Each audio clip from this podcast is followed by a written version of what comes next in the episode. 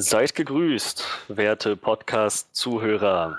Oh yeah, ich glaube, das sollte ich mir jetzt als Catchphrase, Catchphrase zurechtlegen. Oder?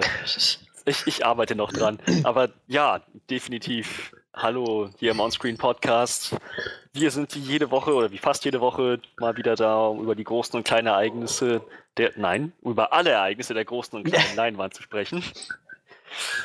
Ähm, Entschuldigung, wollte jemand was sagen? Nein, nein, nein, nein. Kawabanga!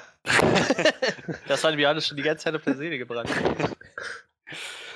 Genau. Ähm, ich, äh, ich, bin, ich bin Frederik, normalerweise nur Talking Head on Walking Dead, aber ich schätze, es schadet nicht, wenn wir uns wieder mal ein bisschen abwechseln bei, beim Hosten.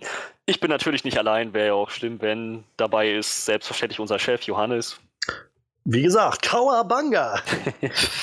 Friss meine Shorts! Und unser Horror-Experte Manuel. Ja, der ist auch hier. Hallo. So, du hast keine Catchphrase gebracht. Nö. Ich, brauch, ich bin so cool, ich brauche keine Catchphrase. Gibt es nicht irgendeine schöne Horror-Catchphrase? Aus irgendeinem Horrorfilm? Bestimmt. Da sagt, sagt Freddy Krüger vielleicht irgendwie, träum was Schönes oder irgendwie so. äh, ich möchte ein Spiel spielen. Nee. ja, Jigsaw. Ah, er ist hier mit informiert, ich merke das schon. Tja, ähm, genau. Und ich würde sagen, ohne dann weiter Dinge hinaus zu zögern, steigen wir direkt mal rein. Wir haben natürlich wieder News für euch und eine Review. Flashlights haben wir diesmal nicht. Das heißt, alles, was durchgegeben gegeben werden muss, jetzt am Anfang ist ein Timecode. Korrekt? Oder das ist, ich mich? Das, das ist korrekt. Mhm. Okay, gut. Dann würde ich sagen, steigen wir jetzt ein in die News und die, die Review zu Downsizing beginnt dann bei eine Stunde, zwölf Minuten und 25 Sekunden. Ja, alles klar. Highlights der Woche. Ja, es ist wie immer einiges passiert, jetzt vor allem, wo, wo die, die sagenhafte Oscar- Saison vorbei ist und jetzt schon so langsam in die, in die, in die, in die Nominierung und dann irgendwann auch die Vergabe geht, ist natürlich einiges los. Und ich, ich bin fast dafür, da das das Thema ist, was wahrscheinlich uns allen am meisten auf der, auf der Seele brennt, was irgendwie am aktuellsten ist, worüber wir auch alle ein bisschen was zu sagen haben, würde ich sagen, machen wir als erstes die Oscars. Und das, ich weiß, Johannes, du hast dich dafür vorbereitet. Ja, ich, äh, ich, ich habe gestern noch die, äh, die Veröffentlichung der Razzie-Nominierungen gesehen, also der Goldenen Himbeere immer für die schlechtesten Filme und dachte so, ah, mal gucken, wann die Oscars kommen. Und dann fiel mir so im Laufe der Zeit irgendwie so ein, warte, die ist doch nicht mal einen Tag davor oder so, ne? Morgen kommen schon die Oscars, krass. Und dann habe ich dann nochmal nachgeguckt, wann. Und dann, ja, sie kommen also am Dienstag raus und zu so einer richtig schönen Ortszeit in Amerika, irgendwie so 5.30 Uhr morgens lief das in LA. und ich habe dann heute den Tag über immer so online gecheckt so, und saß dann, äh, während die äh, Zeit gerade rumging, also ich glaube, das war dann hier so um 14.30 Uhr, als dann äh, die Oscar-Nominierungen bekannt gegeben wurden, in, in, gerade in einem Seminar und habe dann immer so online so kurz gecheckt, irgendwie, was jetzt schon so bekannt gegeben wurde. Und interessanterweise war das erste Bild, was mir so einfiel bei Oscar-Nominierungen bekannt geben, aus Bojack Horseman äh, Staffel 3, wenn Mr. Peanut Butter dazu äh, verpflichtet wird, die Oscars bekannt zu geben, die Nominierung bekannt zu geben. Und das musste ich irgendwie dran denken. Also äh, guckt euch vielleicht auch die Folge mal an, das ist sehr witzig. Und ja, ähm, Andy Serkis und äh, ich habe leider den Namen seiner seiner wundervollen ähm, Schauspielkollegin vergessen, die die vorgestellt haben, haben jetzt die äh, Nominierten bekannt gegeben für die verschiedenen ähm, Bereiche, für die verschiedenen Kategorien. Und ja, was mir immer wieder bewusst wird, wie ich das so sehe, viel, die, diese Filme kommen alle viel zu spät in Deutschland. Also, wenn ich mal so gucke in die äh, Nominierten der besten Filme, davon haben wir im Podcast zwei Filme besprochen, die letztes Jahr rauskamen in Deutschland. Ähm, und der Rest der Filme kommt entweder genau jetzt gerade raus, diese Woche, oder ich glaube, der späteste Film ist dann Lady Bird, der nominiert ist, der erst im April in Deutschland startet. es ist ein bisschen traurig, wenn ich das mal überlege, weil viele der Filme würde ich mir eigentlich gerne angucken. Schon, also hätte ich auch jetzt gerne schon gesehen, aber ja, deshalb, ich lese einfach mal kurz vor, also die Nominierten für den besten Film. Das sind Call Me By Your Name, Darkest Hour, Dunkirk, Get Out, Lady Bird, Phantom Thread, The Post, The Shape of Water und Three Billboards Outside Ebbing, Missouri. Ich persönlich freue mich total, dass Get Out dabei ist. Denn Get Out war einfach echt ein verdammt guter Film letztes Jahr. Und äh, ja, wenn ich, wenn ich so drüber nachdenke, ähm, wie, wie lange das auch schon her ist, also ich glaube, in Amerika startet der, der letztes Jahr im Februar oder so. Das heißt, echt lange her und dass die Academy sich immer noch daran erinnert hat und jetzt auch noch ein, naja, eigentlich einen Horrorfilm irgendwie äh, nominiert hat als besten Film. Das freut mich sehr. Generell ähm, für Get Out sind somit die besten Nominierungen halt auch angefangen, äh, angefallen. Jordan Peele, der Regisseur, wurde auch als bester Regisseur nominiert. Äh, Daniel Kaluuya, der, der Hauptdarsteller, wurde als bester Hauptdarsteller nominiert. Ähm, ich, mich freut das total und als bestes äh, Original, also originelles Drehbuch wurde der Film auch nominiert. Wie gesagt, das, das sind so die Sachen, die mich sehr freuen. The, äh, Dunkirk ist dabei. Ist, kann ich verstehen. Also ich fand den Film gut. Wir haben, glaube ich, ja auch in unserem Jahresrückblick genug drüber geredet. Ähm, ich weiß nicht, ich, ich hätte, könnte mir statt Dunkirk auch gut äh, Blade Runner vorstellen, aber naja. Ja, und viele der anderen Filme, wie gesagt, die sind einfach noch nicht hier gewesen. Es ist so vieles dabei, was man sich hätte denken können. The Post ist so der neue Spielberg-Film mit Tom Hanks und Meryl Streep. Also das sind so, wenn diese Namen kursieren, dann wird wahrscheinlich irgendwer nominiert werden. um, The Shape of Water, der neue Film von von Guillermo del Toro, der insgesamt, wenn ich mich nicht täusche, 13 Mal nominiert worden ist jetzt bei den Oscars, also auch echt viel. Der Frontrunner irgendwie von den ganzen Sachen. The Darkest Hour mit Gary Oldman als Winston Churchill und äh, Phantom Thread, der neue und auch letzte Film von äh, Daniel Day-Lewis als Schauspieler. Danach will er in Rente gehen.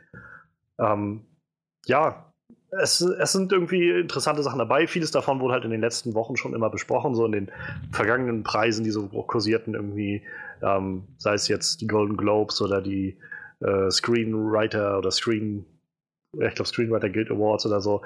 Ähm, viele davon forcierten sich so darauf, aber ja, äh, mal kurz erstmal zu den Best Picture Sachen so. Ähm, wie geht euch das mit diesen Sachen? Also vor allem erstmal ein Anblick der Sachen, die wir davon gesehen haben, was irgendwie zwei sind und vor allem im Anblick der Sachen, die wir letztes Jahr gesehen haben, wäre was dabei, wo ich gesagt hätte, das hätte eigentlich auch darauf gehört auf die Liste. Ich hätte gerne, wir reden jetzt immer nur, nur von Best Picture. Erstmal Best Picture, also so der beste oh, Film ich des letzten von, Jahres. Von vor zwei Wochen weggeschmissen. Scheiße. Äh, nee, hier sind sie noch, meine Listen. Ha. Ja, prinzipiell hätte ich halt Logan allgemein gern gesehen. Also ich finde, ich find, der hätte es da vielleicht schon rein verdient. So. Ja. Und wäre auch mal was äh, Neues gewesen, für eine, dass so eine Comic-Verfilmung da irgendwo mal drin landet, ne? Ich habe immer so das Gefühl, das wird noch so ein bisschen ver verpönt vom äh, von, von der Academy, Fachpresse, ja. von der Academy irgendwie. Ja, also ich hätte mir Logan irgendwie auch vorstellen können. Das Problem ist halt, dass man, dass wir jetzt halt die anderen Filme alle noch nicht gesehen haben. Deshalb so mal schwer ja, zu sagen, sicher. dafür sollen andere rausgekickt werden. So, aber so generell Logan, finde ich, hätte schon eine, eine, reelle Chance gehabt, irgendwo darauf zu kommen auf die Liste. Prinzipiell war halt, er ist für mich noch ein relativ starker Kandidat letztes Jahr, aber ich glaube, der spricht dann immer noch ein zu kleines Publikum an, auch wenn er für einen Horrorfilm natürlich schon bombig eingeschlagen ist. Ne? Hm. Tja, ähm, ich muss, ich, ich habe jetzt gerade nur die, die deutschen, äh, also die Oscar-Nominierung auf Deutsch offen. Best Picture ist bestes Szenenbild oder? Nee, ist einfach bester, nee, nee, bester Film. Bester Film. Bester, aha, okay. Ja, ähm, dann muss ich noch mal kurz die Liste, die, die Liste hier aufmachen, die andere. Also besprochen haben wir von den Filmen halt im Podcast bisher bloß Dunkirk und Get Out. Der Rest kam halt noch nicht bei uns in Deutschland. Leider. Tja, wir haben, wir haben jetzt gerade am, am, Wochenende, bevor wir bei Downsizing waren, liefen halt so ein paar Trailer von genau so den Filmen, die jetzt, also einige der Filme, die jetzt nominiert waren. Lady Bird lief ein Trailer, The Post lief ein Trailer, Call Me By Your Name lief ein Trailer. Das ist, äh, ist ganz witzig, dass man jetzt, jetzt halt anfängt in Deutschland so ein bisschen diese Oscar-Filme zu pushen, die jetzt äh, ja so ein bisschen bekannter werden. Ich muss sagen, ich kann sogar die Logik dahinter verstehen, dass sie halt in Amerika sagen, äh, oder die Studios sagen, es macht für uns irgendwie finanziell mehr Sinn, wenn diese Filme rauskommen, wenn sie halt so ein bisschen, naja, bis, bisschen Buzz so entwickeln, also so ein bisschen äh, über Hörensagen halt, nachdem man gehört hat, oh, die wurden für einen Oscar nominiert, dass sie dann auch im Ausland laufen, wo man dann sagt, oh, ist das nicht dieser Film, der für einen Oscar nominiert wurde? Dann, dann gucke ich mir den nochmal an. Das kann ich schon nachvollziehen. Andererseits, wie gesagt, ich, gerade wenn man irgendwie, wie wir, glaube ich, auch dann irgendwie ein bisschen mehr verfolgt, wie das so auch in Amerika in der Filmbranche gerade alles läuft und dann immer hört, also ich habe schon vor zwei Monaten irgendwie Leute über Lady Bird reden hören, wie großartig der Film sein soll und naja, und irgendwie sitzt man die ganze Zeit und denkt, oder ich sitze immer und denke so, Gott verdammt, ich will den Film sehen. Und der kommt wann? Im April 2018 raus, so in Deutschland. naja. Tja, aber schade ist es auf jeden Fall. Ich meine, Shape of Water werden wir, haben wir jetzt schon mehr oder weniger festgelegt. Also ich meine, gerade nach so einer, ähm, wir, wir, hatten immer vor, den zu gucken, aber gerade nach, nachdem er jetzt für 13 Oscars nominiert wird, bin ich jetzt auch halt sehr gespannt auf den. Dunkelste mhm. Stunde wartet auch noch. Beziehungsweise. Oh ja. Ja, den, den wolltest du vor kurzem mal gucken, aber es hat nicht ich, geklappt, ne? Nee, ich habe mich jetzt noch ein bisschen verschoben. Ich werde den höchstwahrscheinlich äh, am nächste Woche Montag mir angucken. Ah, okay. Tja. Ja, also viel haben wir davon noch nicht gesehen. Das meiste, weil wir es einfach nicht konnten. Was schon irgendwie ein bisschen, ja. ein bisschen schade ist. Ja. So, andererseits haben wir jetzt irgendwo die Gewissheit, dass wir sagen, okay, bei so vielen Oscar-Nominierungen oder bei überhaupt bei den Oscar-Nominierungen wird schon was was, was dran sein, dass die Filme gut sind. Ja. Das ist halt, was mich so, also was so ein bisschen ins Auge sticht, ist halt, dass fast alle von den Filmen sind halt kleine Filme. So kleinere, mehr oder weniger Indie-Filme. Also Call Me By Your Name ist halt echt ein kleiner Film. Darkest Hour ist jetzt auch nicht der große Massenfilm. Es ist halt wohl vieles einfach Gary Oldman als Churchill in kleinen Räumen immer wieder im Gespräch mit Leuten. Get Out war jetzt kein großer Film. Lady Bird ist ein kleiner Film. Phantom Thread ist ein kleiner Film. The Post ist, glaube ich, ein bisschen größer, aber halt immer noch kein Blockbuster, so der Spielberg-Film, wo wir jetzt am, wie gesagt, am Sonntag noch den Trailer gesehen haben und ich glaube, äh, Deine, deine erste Reaktion, Freddy, war, oh, die Eiserne Lady 2. Keine Ahnung, Meryl Streep in so einem schönen Office-Anzug. So. Ja. genau. Ja, Three Billboards Outside Ebbing, Missouri ist ein kleiner Film. Shape of Water ist vielleicht ein bisschen größer, aber halt auch klein im Vergleich zu den restlichen Guillermo del Toro-Filmen. Also, ich glaube, bis auf Dunkirk ist jetzt kein so wirklicher Blockbuster oder sowas dabei bei den besten Filmen. Aber ich muss sagen, ich kann Manuel so ein bisschen zustimmen. Ich, ich könnte mir auch gut vorstellen können, dass Logan irgendwo da reinkommt. Sei es jetzt ja. anstelle von Dunkirk oder vielleicht auch anstelle von einem der anderen Filme. Es ist halt, ist halt schwierig. Also ich meine, ich könnte jetzt nicht sagen, weil ich die anderen nicht gesehen habe, was ich rauskicken würde, aber ich finde, Logan hätte das Potenzial auf jeden Fall gehabt, auch damit irgendwo genannt zu werden. Definitiv.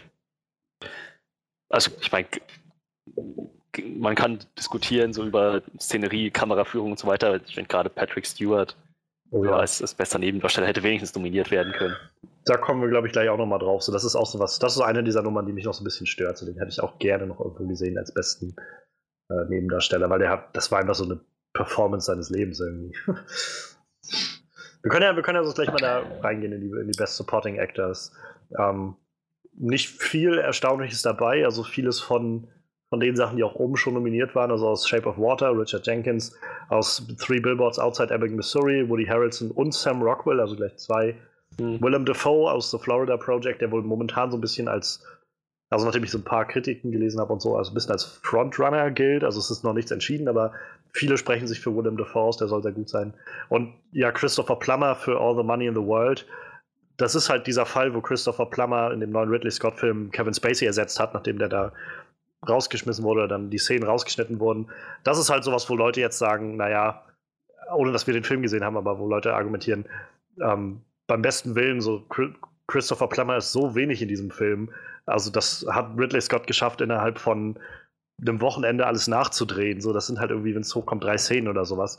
Und er ist ein großartiger Schauspieler, aber wäre es da nicht vielleicht angemessener gewesen, so sowas wie Patrick Stewart da reinzubringen? Gerade bei dem, was irgendwie, naja, was, was Logan irgendwie so erreicht hat und was, was er so erreicht hat in Logan. Also schade, ich hätte es ich gerne gesehen. Ja, das stimmt. Aber ich habe halt immer noch so das Gefühl, bis auf so ein paar von den kleineren Kategorien werden so Comicfilme halt einfach nicht, nicht beachtet, habe ich das Gefühl. Ja, also das ist natürlich ein, ein äh, irgendwie auch berechtigter Einwand. Ich meine, in den letzten Jahren haben wir auch, glaube ich, keine Comic-Buchverfilmung gehabt, die so das Potenzial hatten, da hinzukommen. Nee, So auf jeden Fall nicht so Best Dinger, Movie, so die ganz großen, aber. Logan gesagt, hätte jetzt schon das Potenzial gehabt, auf jeden Fall. Ja, das denke ich auch. Also ich meine mich noch zu erinnern, dass damals halt bei äh, The Dark Knight noch groß Proteste kamen. Das war, glaube ich, dann im Jahr darauf, wo sie dann angefangen haben, auf neun Filme zu erweitern oder zehn. Also jetzt sind es neun dieses Jahr, ansonsten sind es, glaube ich, zehn. Weil es vorher bloß fünf waren und da dann viele gesagt haben, The Dark Knight hätte irgendwie auch nominiert werden so sollen. Ja, und seitdem ist halt immer die Frage groß, äh, wo dann die nächsten Comicbuchfilme landen. Also Wonder Woman hat keine einzige Nominierung abbekommen. Ja. Das ist auch ein bisschen traurig. Ah, geht, Ich muss sagen, ja, ich muss sagen, also ich mochte Wonder Woman und ich habe großen Respekt davor, was Patty Jenkins gemacht hat.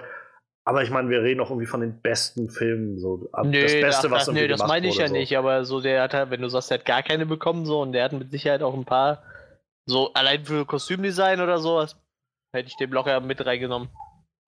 Naja, aber die, Sa die Sache ist halt aber so, die Sachen, die nominiert, also sind schon wieder fünf Sachen auch für bestes Kostümdesign nominiert und alles davon klingt für mich, also einige Sachen davon habe ich gesehen und einige noch nicht. Das ist halt immer dann schwer abzuschätzen, aber ich könnte jetzt auch nicht sagen, was ich davon rauskicken würde, so für Wonder Woman. Also Beauty and the Beast kann ich irgendwie nachvollziehen, dass sie bestes Mhm. Kostümdesign haben. So. Phantom Thread, der ganze Film dreht sich halt um Schneiderei und sowas. Also der mit Daniel Day-Lewis, der neue, der jetzt kommt. So, das ist Darkest Hour. Allein wenn du das Kostüm von Winston Churchill halt siehst, das ist schon irgendwie ein Oscar fast wert. So, wie gesagt, Shape of Water wieder nominiert für alles das, wie sie wieder Doug Jones da dargestellt haben in den typischen Guillermo del Toro Sachen.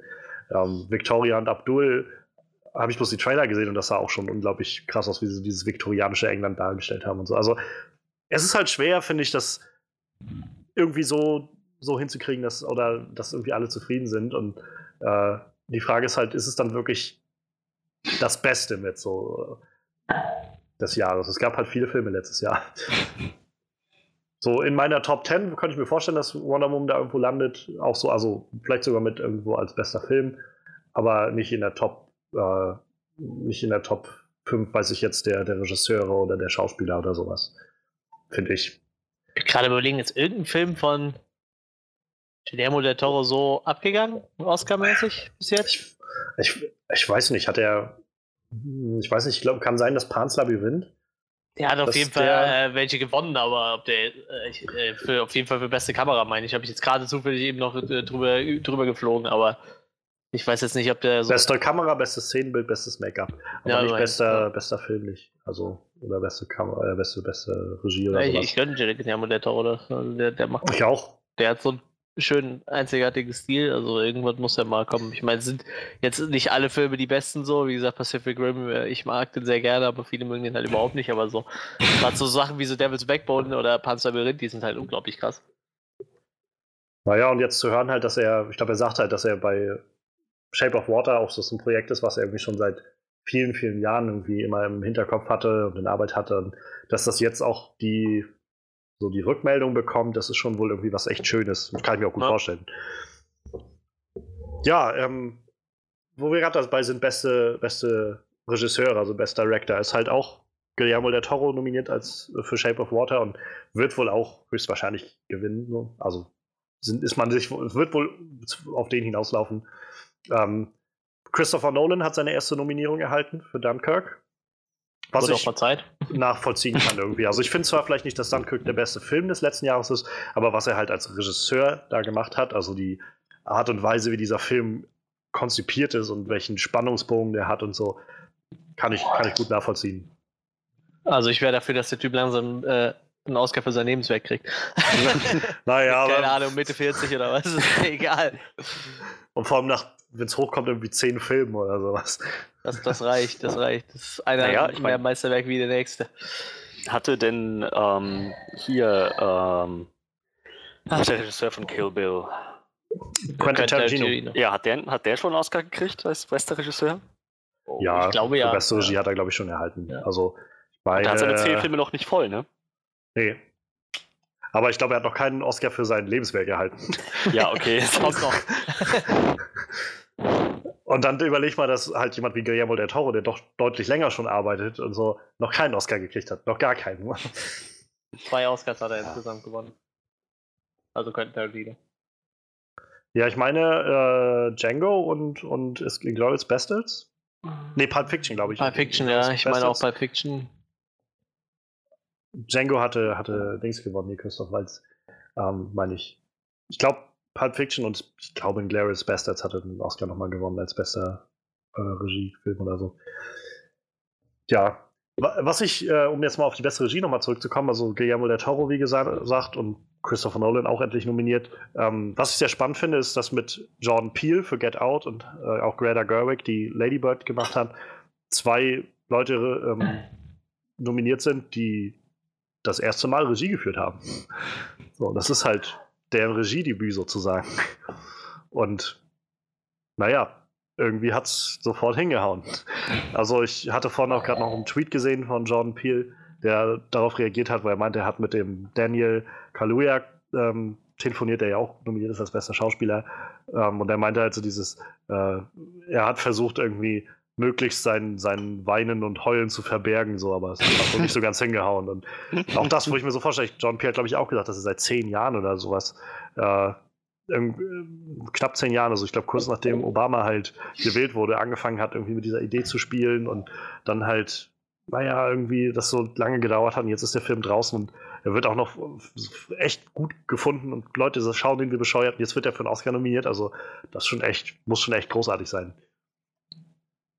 Und halt auch zu Recht, also ich meine, ich, ja auch da, wo ich sage, es, ich war ein bisschen erstaunt zu John Peel. Ich hätte, auch, hätte mir auch vorstellen können, dass der Film es vielleicht gerade so nicht schafft. Also zum Beispiel James Mangold von Logan hätte ich mir hätte ich auch super verstehen können, wenn der in, äh, da drin aufgeführt worden wäre oder so. Oder halt zum Beispiel kein Steven Spielberg dabei, obwohl der halt jetzt gerade The Post rausgebracht hat letztes Jahr und der auch nominiert ist für einige Sachen. Aber sie haben offenbar John Peel den Vorrang vor Steven Spielberg zum Beispiel gegeben. Und das ist auch erstaunlich. So meistens gerade mit so jemand wie Spielberg ist ja dann die Academy auch immer schnell dabei, so auch mehr den Namen manchmal noch ein bisschen mehr zu bewerten als den Rest. Also toll, freut mich irgendwie sehr, auch gerade mit Greta Gerwig auch irgendwie eine Frau mal aufgeführt zu haben in den Regie, äh, Regielisten ist schon irgendwie was Schönes. Und äh, ja, immer wieder finde ich schön halt jetzt auch für Phantom Thread nominiert halt Paul Thomas Anderson. Ähm, wo ich immer dann so witzig finde, dass halt der so großartige Filme macht wie halt ähm, There Will Be Blood oder sowas. Ähm, und dann hast du halt irgendwie neben Paul Thomas Anderson hast du halt noch Paul W.S. Anderson, ja, der halt so Filme macht wie letztes Jahr auch den großartigen Resident Evil Final Chapter. Dieses Meisterwerk. Das halt, das ist halt echt irgendwie witzig, dass, dass diese Namen so äh, unglaublich ähnlich sind und doch beide so unglaublich unterschiedliche Qualitätsfilme machen. Tja, aber ist. Wie hieß er nochmal, der, der, der gute Anderson? Thomas Anderson, Paul Thomas Anderson. Ist Thomas Anderson mit ähm, äh, Mila Jovovich zusammen? Ich glaube nicht. Die Runde geht also an Paul W.S. Anderson. Ja, wenn es das wert ist. Tja, Habt ihr also noch Gedanken zum besten, besten Regie oder, oder hättet ihr noch Vorschläge, wer vielleicht aus dem letzten Jahr auch noch da hätte rein können, sollen, würden? Ach, Christopher Nolan und Guillermo del Toro sind drin, das ist doch schon okay. Ja, stimmt. Ja, passt schon. Ich weiß nicht, ihr seid ja so Baby Driver-Fans. Könnte man, hätte man nicht äh, Edgar Wright mal nominieren können oder so? Nö, aber, der, aber Baby Driver ist noch in einer anderen Kategorie nominiert. Ja, ja das schon. Ja. Drei, insgesamt drei äh, Kategorien bekommen und. Ich habe irgendwas mit also Musik gehört und dachte mir so wie, oder Sounddesign oder so, wie ihr dafür geschwärmt habt, ja. habe ich gedacht, das passt ja dann irgendwo, ne? Wo wir gerade dabei sind, also Baby Driver ist nominiert für bestes Sound Mixing, bestes Sound Editing und bestes Editing. Und kann ich allem nur zustimmen. Also, wenn man, wenn man den Film einmal gesehen hat, ist es großartig, sich darüber klar, klar zu werden, was der Film so macht. Wie das alles funktioniert mit dem Sound und wie das im Rhythmus mit der Musik ist und alles Mögliche. Auch das Editing halt der ganzen Sache. Und je öfter man ihn sieht, umso besser wird das Ganze einfach immer nur noch. Ja, obwohl man sagen muss, bei Filmediting ist Dunkirk noch dabei und ich glaube. Das, denke, ja, das, das ist schon eine Dunkirk, ne? Ja, aber ich finde, an diesem Punkt bin ich wieder so weit, dass ich sage, allein nominiert werden ist schon echt eine ja, tolle sicher. Sache. So. Aus hunderten, tausenden Filmen, die letztes Jahr rauskamen, halt da in diese kleine Auffassung von fünf Leuten irgendwie reingekommen zu sein. Das ist schon, das ist schon echt eine schöne Sache. Ähm, dann lass uns vielleicht mal bei den besten Schauspielern einmal kurz reingucken.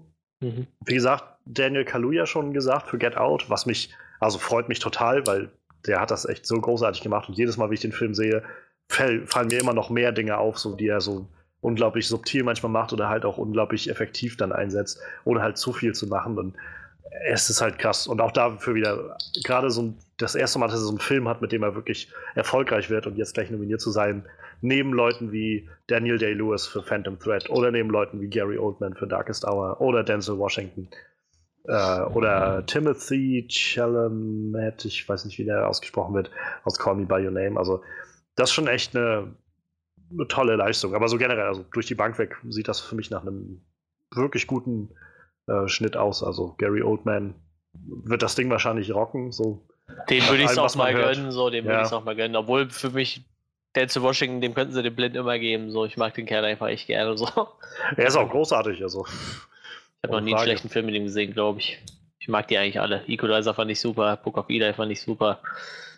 Was hat er noch gemacht? Training Naja. Day fand ich super geil. Training Day, ja, ist ja so einer der Klassiker. Aber er ist, glaube ich, ja, letztes Jahr war er, glaube ich, gerade für Fences auch nominiert. Ja. Ähm, also der ist ja halt so ähnlich, ähnlich wie Daniel Day-Lewis. So, wenn Denzel Day Washington irgendwo mitspielt, dann, dann wird er wohl nominiert werden, so, weil der halt auch über 110% gibt.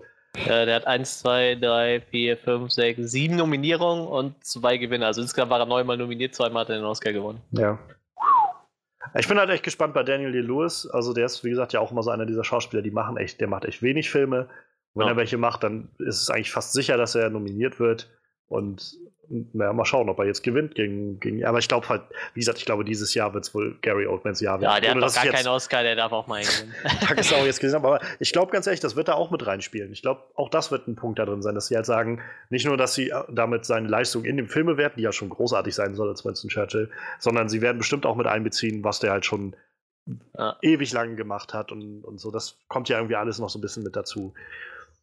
Ähm, die große Frage für mich ist halt noch so Call Me By Your Name, weil ich habe so wenig gesehen von dem Film bisher. Ich weiß halt nur, dass er wirklich sehr gut sein soll und ähm, diese, diese Liebesgeschichte da im, im Zentrum eine unglaublich äh, bewegende Sache sein soll. Deshalb bin ich halt echt gespannt, den zu sehen und mir eine Meinung drüber zu bilden über Timothy Chalamet, wie auch immer. Ähm, ja, und wie gesagt, Daniel Day-Lewis, also mal gucken, ob er, ob er jetzt mit einem vierten Oscar dann irgendwie äh, theoretisch abtritt in seine Rente oder nicht, aber ziemlich. ich, ich würde es prinzipiell. Gary Oldman mal gönnen. Ich Ja. glaube, der war auch schon zweimal nominiert oder so und hat, glaube ich, noch keinen gewonnen. Aber Gewonnen hat er noch keinen, ja. Das ja, er, er, er macht ja viele großartige Filme, muss man sagen. Das ist ja ein guter Schauspieler. ein Definitiv. Also gerade auch mit den, er ist ja so der König der Akzente so. Ähm, das, das kriegt er, der kriegt er, der spielt ja alles von Akzenten, sei es jetzt irgendwie den russischen Gangster oder halt den, den, weiß ich, Südstaatler oder sonst was, oder der, der kriegt halt alles in irgendwie. Deshalb schon mal schön, dass er jetzt ja auch den, äh, den Golden Globe gewonnen hatte. Der ist zwar jetzt Ja. nicht so prestigereich wie so ein Oscar, aber auch das war, glaube ich, sein erster Golden Globe. Und äh, ich glaube, er hat auch vorher immer mal wieder darauf geschimpft, auf die Golden Globes. so, dass das halt manchmal so ein bisschen Schwachsinn ist und so, aber das war ihm dann doch nicht zu, äh, zu schlecht, äh, den Ja, ist doch wahrscheinlich so bei den Amis der zweithöchste Preis, den es gibt, oder? Deshalb, ich denke, so ein Golden Globe kann man sich noch schön irgendwo hinstellen. Naja, also das Golden Globe ist halt immer das Problem, das wird halt von der, von der Presse so, so, so vergeben, also von der Hollywood Foreign Press. Das halt jetzt nicht so, als ob, wie bei den Oscars, wo du irgendwie tausende oder klar, tausende Leute hast, die alle, die alle aus, dem, aus der Industrie selbst kommen, irgendwie aus dem Filmgeschäft kommen und das bewerten können, sondern das sind halt irgendwie, naja, einfach irgendwelche Leute, die halt über Filme schreiben, so einfach mal. Also es ist halt ein bisschen unterschiedlich, aber ja. Trotzdem, also es ist trotzdem schön, da nominiert zu werden, glaube ich, und das zu gewinnen. Ja, das denke ich auch. Wie gesagt, danach kommt ja wahrscheinlich erstmal nichts bei den Abis, ne? Ich weiß nicht. Ich glaube, der Emmy ist noch relativ hoch angesehen als Serien-Oscar quasi, aber Ja. ja, dann hast du halt noch die kleinen Sachen, so PGA und, und Ja, ja. SAG Awards und irgendwie diese ganzen Sachen so. Und man muss ja sagen, dann hat man ja, ich meine, wenn die ganze Presse oder die Presse bestimmt, wer den Golden Globe gewinnt, dann hast du wenigstens irgendwie die Kritiker irgendwie so überzeugt, ne? Kann man so sagen. Ich meine, die Presse schreibt ja nur mal die Kritiken irgendwo. Ob gut oder schlecht, sei mal dahingestellt, aber Naja, ich, ich glaube, das Ding ist halt, das ist die Hollywood Foreign Press. Ist. Irgendwie ist das so dieser Punkt, dass es irgendwie Kritiker sein müssen oder halt Journalisten sein müssen, die in Hollywood über die Sachen schreiben, aber nicht aus Hollywood kommen. Das ist so eine ganz komische Regelung, die Ja. die dahinter haben. Und äh, ja, da, wie gesagt, da war halt auch äh, letztes Jahr halt schon diese die große Frage, als ähm, All the Money in the World halt nominiert wurde, wo jetzt Christopher Plummer Kevin Spacey ersetzt hat, weil halt der nominiert wurde, als der Film noch nicht mal draußen war, weil sie halt nochmal diese ganzen Nachdrehsachen gemacht haben und so. Wo halt die Frage war so, wie haben die bitte den Film gesehen? Also Ja, gut, könnte man nicht sagen, dass das ja. irgendwie. Deshalb, also ich glaube, ähm, in den letzten Jahren war immer mal wieder, äh, wie heißt er? Ähm, ach, Ricky Gervais hat immer die, hat ab, öfters jetzt schon mal die Moderation da gemacht und äh, weil er ja mal ja auch sehr, naja, sehr gut vom Leder zieht mit seinen Jokes und so. Und der hat halt auch kein, kein Blatt vor den Mund genommen und halt öfters mal gesagt, so dass jeder von den Schauspielern, die da sind, halt wissen, dass das irgendwie nicht viel aussagt oder sowas. ich, ich, also ich, ich glaube, dann glaube ich, das eine Jahr hat er äh, moderiert, als ich, äh, Johnny Depp hatte irgendwie in The Tourist, glaube ich, gespielt in dem Film und dafür auch gewonnen irgendwie und dann hat er, kam er halt raus und dann hat er ihn dann halt beim Übergeben irgendwie gefragt, ob, äh, ob Johnny Depp überhaupt den Tourist mal selbst gesehen hat und weiß, wie langweilig das Ding ist oder sowas. Und, und für gewöhnlich, und da machen sie auch immer wieder Witze drüber, für gewöhnlich werden die Golden Globes halt einfach so, die ganzen Hollywood-Schauspieler treffen sich einen Abend und besaufen sich irgendwie so ein bisschen und haben halt irgendwie einen netten Abend so und die Preise sind halt nebenrangig. Dieses Jahr war es halt ein bisschen anders durch diese ganze Times Up-Geschichte, wo, die, wo sie das irgendwie alles ernst genommen haben und sich halt äh, ausgesprochen haben gegen äh, Sexismus und alles das, was so passiert gerade in der Welt. Und ähm, naja, und Oprah irgendwie so ihren Namen irgendwie in den Ring geworfen hat für den äh, Präsidentenjob, was weiß ich. Also, äh, naja. Aber Oprah, äh, gute Überleitung, nicht, ist nicht nominiert, aber bei den besten Schauspielerinnen, können wir noch mal kurz reingucken. Ähm, Sally Hawkins, Schauspielerin, Hauptdarstellerin in Shape of Water, nominiert. Äh, Frances McDormand, nominiert für die Hauptrolle in Three Billboards Outside Ebbing, Missouri. Margot Robbie für I, Tonya. Meryl Streep mit ihrer 21. Nominierung. Und damit auch ja, Rekordnominierten sozusagen. Ähm, ich glaube, sie hat jetzt gerade Jack Nicholson ähm, und Catherine Hepburn sind die nächsten beiden, die jeweils zwölf Nominierungen haben. So. Insofern hat sie großen Abstand. Ähm, ja, für The Post ihre 21. Nominierung und für Lady Bird, ich, ich weiß nicht, wie man den Namen ausspricht, echt nicht. Saoirse Ronan? Sa Sa Sa Saoirse Ronan? Es ist halt, glaube ich, ein irischer Name, der sehr seltsam geschrieben ist für, meine, für meinen Blick. So, ich kann es leider nicht so ganz entschlüsseln, aber auf jeden Fall Hauptdarstellerin in Lady Bird hat äh, auch eine Nominierung davon getragen. Und ja, man ist sich wohl auch relativ weit einig, dass der wohl auch an Francis McDormand gehen wird, an Three Billboards Outside Ebbing, Missouri. Ähm, ich, ich, ich habe noch keinen Film davon gesehen. Meryl Streep, wie immer, so wenn die da irgendwo dabei ist, wird sie höchstwahrscheinlich nominiert werden. Ähm, was, was ich spannend finde, ist Margot Robbie als I, Tonya. Ähm, ich habe den Film halt auch noch nicht gesehen, offensichtlich. I, äh, Tonya kam, kam jetzt halt noch nicht raus, auch in Deutschland. Aber also ich, nach dem, was ich so höre, ist es halt irgendwie so ein Biopic über Tonya Harding. Und ich weiß jetzt, also ich kann es vorher nicht so, ich habe es durch, durch die Filmbeschreibung so ein bisschen gelernt. Ähm, Tonya Harding war halt äh, Eiskunstläuferin und ähm, ist irgendwann in Unmut gefallen oder halt äh, abgestürzt, dadurch, dass sie ihrer Kontrahentin im, im Eiskunstlaufen äh, von ihrem Freund irgendwie die Kniescheibe hat zertrümmern lassen, wodurch sie halt, also die andere dann halt nicht mehr Skilauf, äh, Eiskunst laufen konnte und sie halt dadurch irgendwie einen Vorteil haben wollte, aber es kam dann irgendwie raus, dass sie da mit drin hing und das irgendwie angestachelt hat oder sowas. Und ja, irgendwie erzählt jetzt dieser Film halt mit Margot Robbie als Tonya Harding in der Hauptrolle die Geschichte nochmal nach von, von Margot, von Tonya Harding irgendwie aus ihrer Perspektive oder sowas. Und ich höre sehr unterschiedliche Sachen von dem Film. So, die einen sagen, es soll jetzt ziemlich cool und gut sein, die anderen sagen, es ist ein bisschen sehr fragwürdig, manchmal, wie das so ein bisschen die Geschichte verzerrt. Aber der Film versucht wohl auch nicht, das wirklich äh, detailgetreu nachzustellen. Ich bin halt immer noch so ein bisschen skeptisch, bis ich den Film, glaube ich, gesehen habe, was ich davon halten soll, weil bisher klingt das für mich so, als würden wir einfach aus der, naja, aus der, der Bösen aus der Geschichte irgendwie so ein, so ein naja, so, so einen leidenden Charakter machen, irgendwie so, dass man, naja, irgendwie hatte sie schon, hatte sie schon recht, dass sie ihr, der, ihrer Kontrahentin das Knie zertrümmern lässt oder so. So klingt das manchmal so ein bisschen ja. bei dem, was man liest. Aber Margot Robbie soll auf jeden Fall gut da drin sein. So, ich, ich finde Margot Robbie gut. Ich habe aber bisher auch noch nichts gesehen von ihr, wo ich das Gefühl hatte, dass das war jetzt für mich Oscar-reif. So. so, Harley Quinn war halt gut getroffen, so, aber es war jetzt auch nichts, wo ich gesagt hätte, wow, das, das war einmalig. So. Ich mochte sie in Wolf of Wall Street. Habe ich halt noch nicht gesehen, leider. Sie macht sich auch ziemlich gut ohne Klamotten. Weißt du, gerade haben wir noch über Times abgesprochen. weißt du, seit, seit Wochen besprechen wir diese ganze Weinstein-Geschichte und wie es eigentlich nicht mehr okay ist, ständig solche Sprüche zu bringen, weißt du? Und dann kommt unser Horror-Experte. "Ah, Ich finde, sie sieht schon irgendwie geil aus, ne? Dafür kriegt sie den Oscar. Geilste Titten, yeah. So, so, soll ich etwa lügen? Soll ich etwa sagen, die sieht scheiße aus? Das macht's auch nicht besser. Nein, war jetzt, war jetzt auch nicht, war jetzt auch nur halb ernst gemeint, alles gut. Margot Robbie, falls du das hörst, Manuel, äh, Manuel hat das als Kompliment gemeint. Ja, natürlich habe ich das Kompliment gemeint.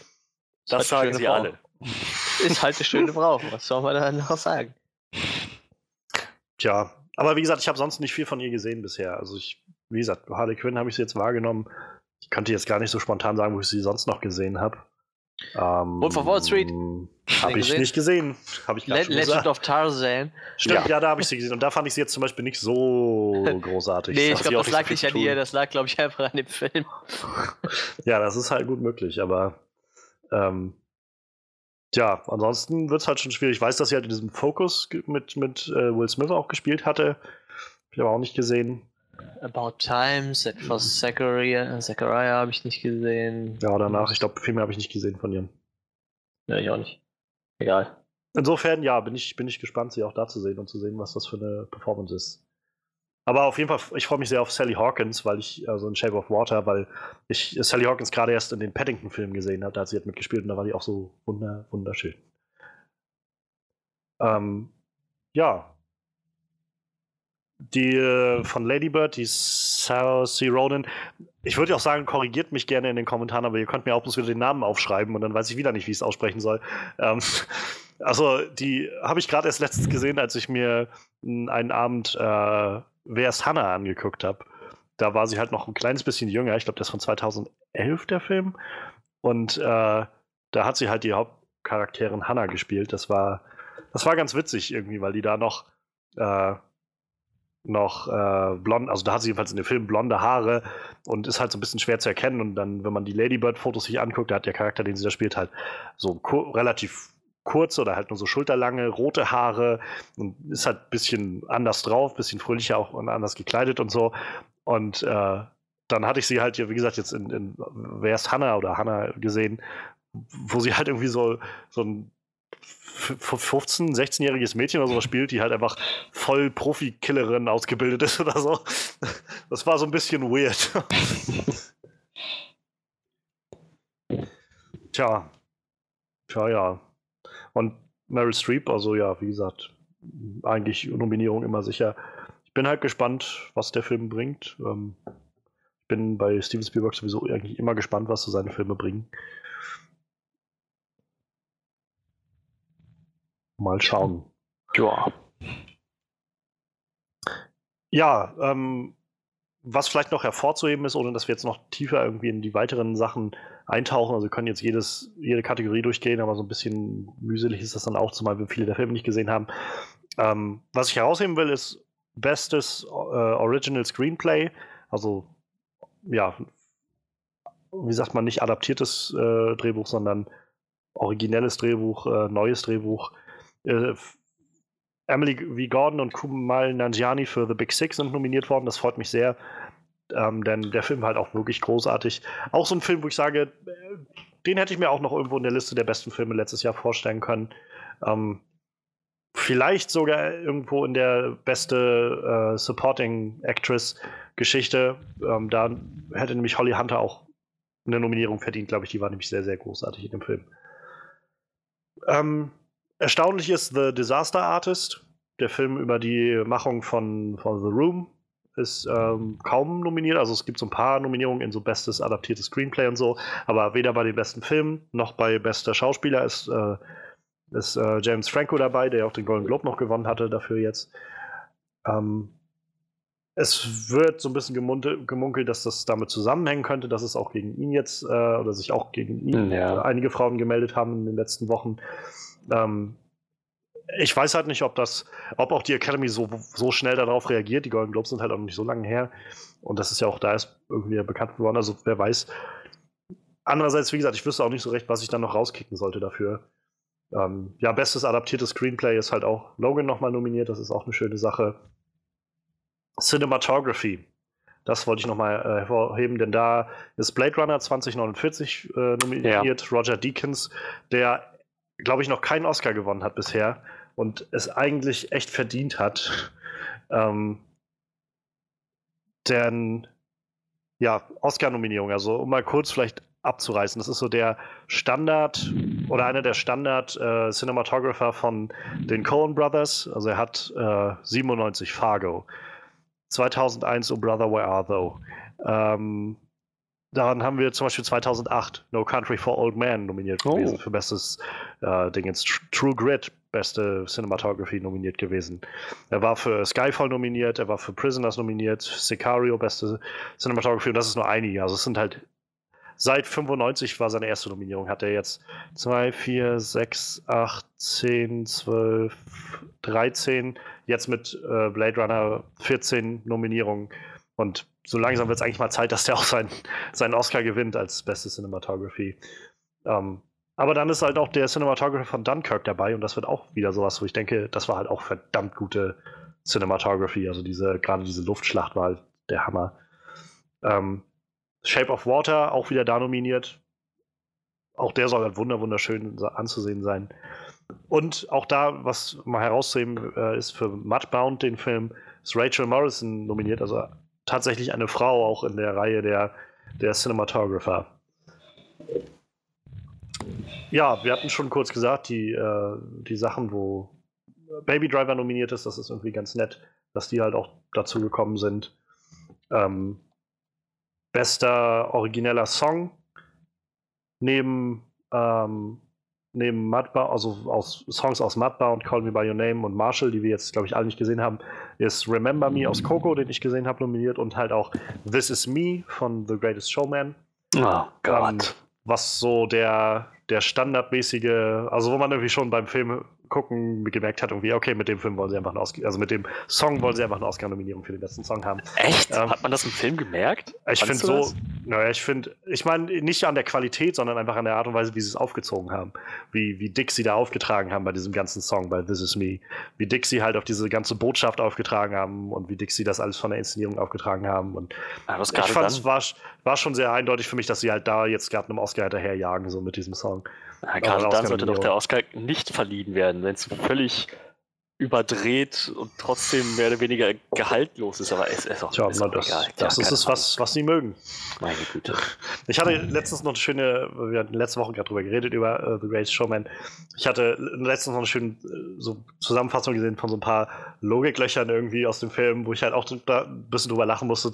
Und eins davon war zum Beispiel äh, an dem Punkt, wo sie dann äh, diesen ich glaube, This Is Me, wo sie das, das äh, dann singen, wo sie durch die Straßen ziehen und so, die äh, ganzen Anführungszeichen Freaks.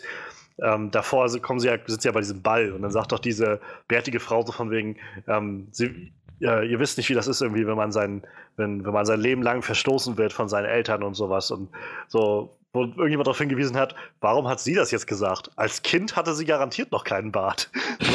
sie, sie, ist, sie ist garantiert eine derjenigen, die nicht ihr ganzes Leben lang verstoßen wurde.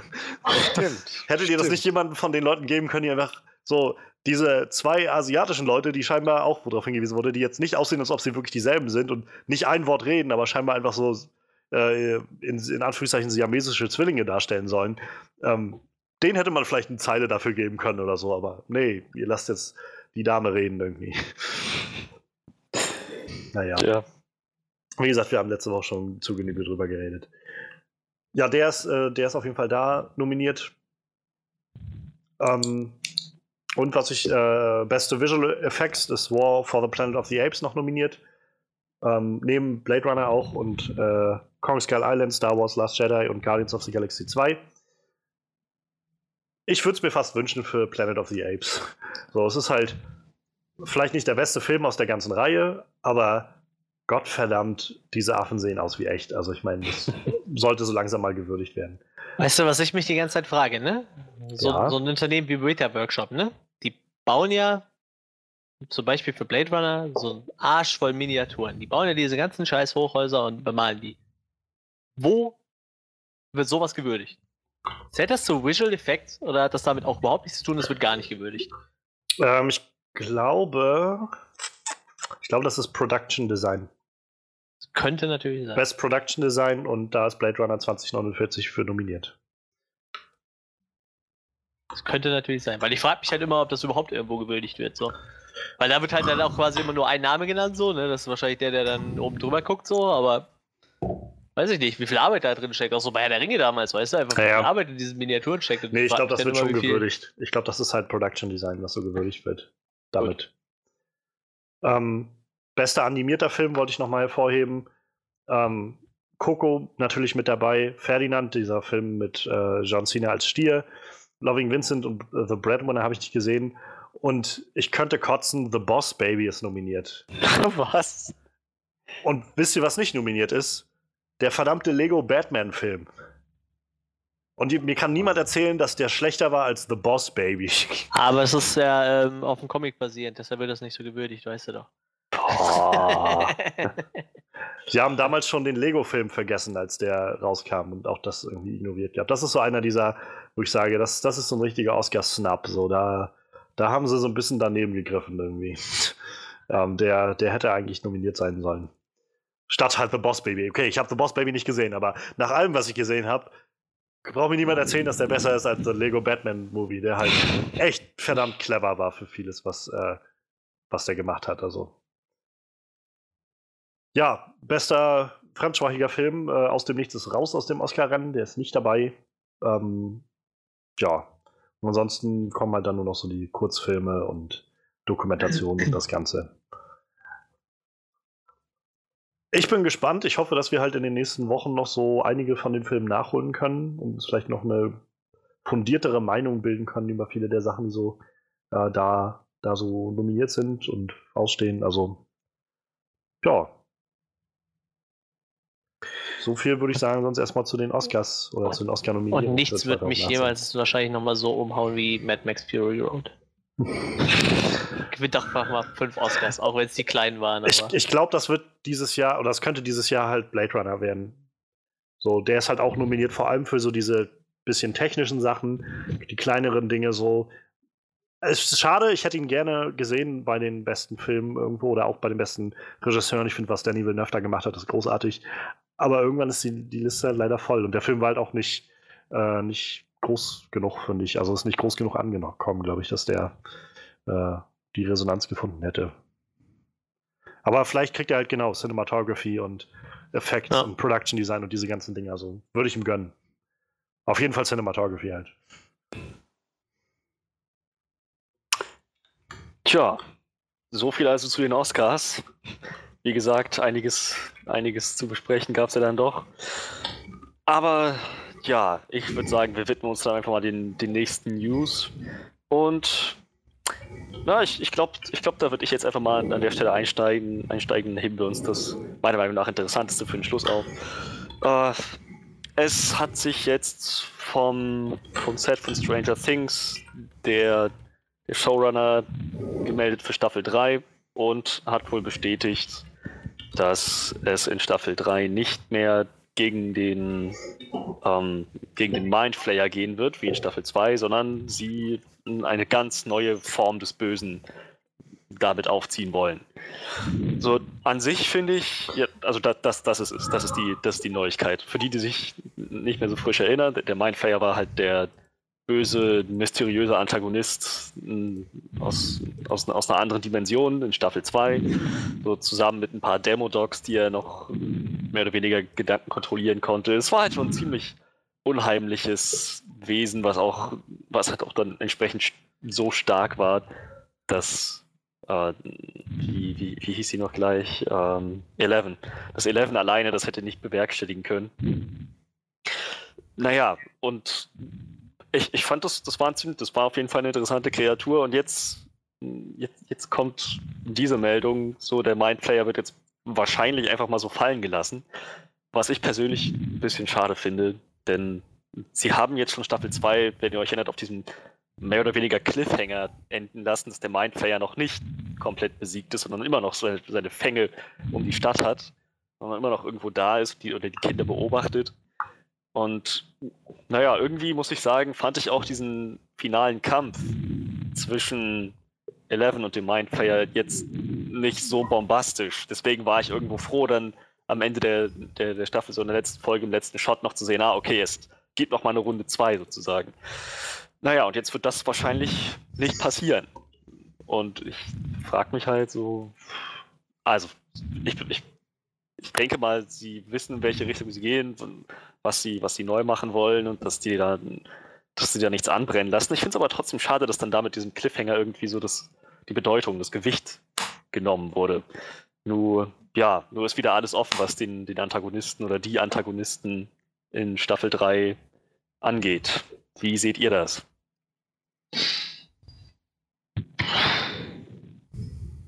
Auch ich bin auch eigentlich offen für was Neues. Also ich fand, man hat jetzt, ja, ich würde jetzt sagen, nicht so viel in Staffel 2 von, wie ist das Vieh? Mindflayer. Von Mindflayer gesehen, als dass ich jetzt sagen müsste, okay, der muss unbedingt nochmal wiederkommen. Ich muss auch sagen, ich mochte den Demogorgon aus dem ersten Teil irgendwie ein bisschen lieber tatsächlich, als, als, als ich nenne es mal Antagonist, vorsichtig. Mhm. Ähm, wie gesagt, da sitzen halt kreative Leute dahinter, ne? Also wegen mir können die auch gerne nochmal was Neues bringen. So. Naja. Ich, ich stehe dem so ganz offen gegenüber eigentlich. Ja, das, das Ding für mich ist, ich, also ich habe nichts gegen neue Antagonisten. Ich hab, fand halt bloß, dass sie mit dem Mindflayer noch nicht alles rausgeholt haben, was da eventuell rauszuholen geht.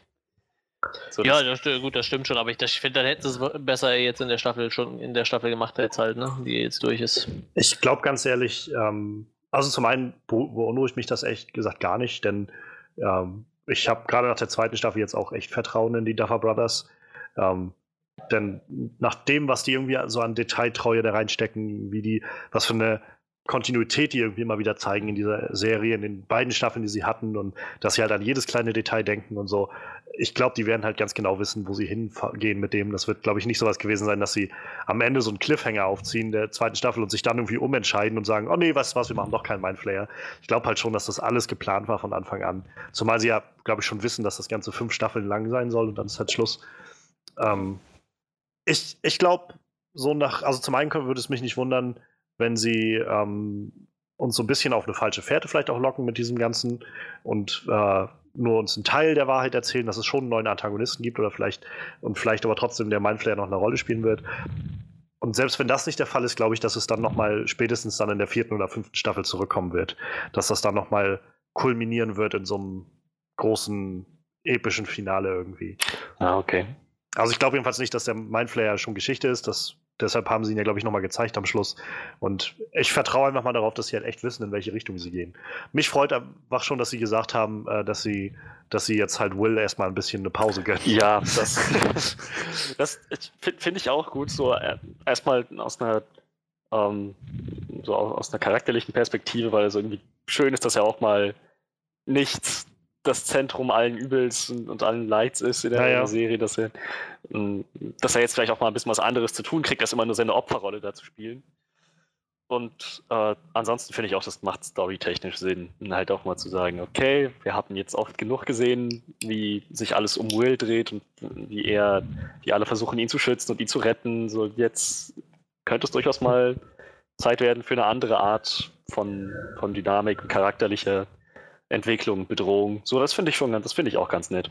Und die, die Möglichkeit, dass der Mindflayer nochmal in späteren Staffeln zurückkommt, habe ich noch gar nicht in Betracht gezogen, weil ich nie so weit gedacht habe, dass die Duffer Brothers überhaupt ähm, so, so sowas wie ein mehrere Staffeln langen Plan haben. Also sie haben, glaube ich, letztes Jahr, kurz bevor die zweite Staffel rauskam, hat mhm. Netflix schon verlängert gehabt. Und da hatten sie, glaube ich, schon Statements dazu gemacht, dass sie gesagt haben, wir haben einen Plan und äh, ich glaube, nach fünf Staffeln meinten sie, soll Schluss ich, sein. Ja, ich habe irgendwie vier im Kopf, aber könnten noch fünf gewesen sein. Ich meine, so. also ich meine mich zu erinnern, dass es damals hieß, jetzt quasi bevor die zweite Staffel rauskam, dass sie gesagt haben, jetzt gibt es noch vier Staffeln. Aber kann das auch sein, dass es sein, insgesamt ja. nur vier sind. Aber es sind vier oder fünf mehr. Ja, irgendwie so nicht. Genau. Es gibt auf jeden Fall einen festen Endplan. Ja. Und das scheinen sie also wohl angeblich schon seit der ersten Staffel schon im Kopf gehabt zu haben, wo das alles hingeht mit dem Ganzen. Aber halt trotzdem, sie sind ja scheinbar auch in der zweiten Staffel, wie wir gesehen haben, sehr darauf bedacht, halt trotzdem eine Staffel immer für sich so zu lassen, auch irgendwie als ein funktionierendes, ja, eine funktionierende Einreihung irgendwie in, in diese ganze Geschichte. Also, dass man Staffel 2 halt nicht, dass man Staffel 1 bis 5 nachher gucken muss, weiß ich wie, wie Lost oder sowas, wo das alles nachher ganz zum Schluss erst Sinn macht, sondern dass man schon das Gefühl hat von, ähm, eine Staffel steht wie so ein einzelner Film für sich und die nächste Staffel ist halt einfach eine Fortsetzung davon. Halt Teil 2 und nicht einfach nur Staffel 2.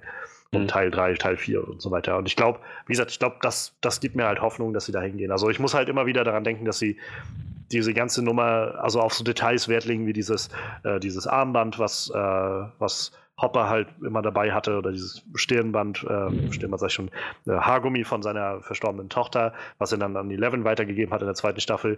So diese Kleinigkeiten, wo halt nie, nie irgendwie Wert oder groß Rummel drum gemacht wird in diesem in der Serie, die aber da sind. Und wenn ich sowas an sowas denke, und das ist nur eine der Kleinigkeiten, so dann denke ich immer, die werden nicht einfach sich einfach mal so aus Versehen irgendwo hin verlaufen.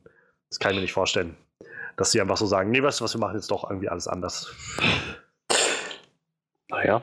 Ja, bleibt, bleibt eigentlich nur zu hoffen, dass das tatsächlich der Fall ist, dass sie nach wie vor ihren Plan verfolgen, dass sie sich was dabei denken und dass das nicht mal eben so, ein- so eine Linkskurve ist, die sie nehmen, weil sie denken, ach, weißt du eigentlich, eigentlich brauchen wir das nicht. Zumal sie ja, meine ich, sogar schon gesagt hatten, dass sie ähm, vor allem jetzt für die nächsten Staffeln auch äh, immer mehr auch äh, Hawkins verlassen wollen.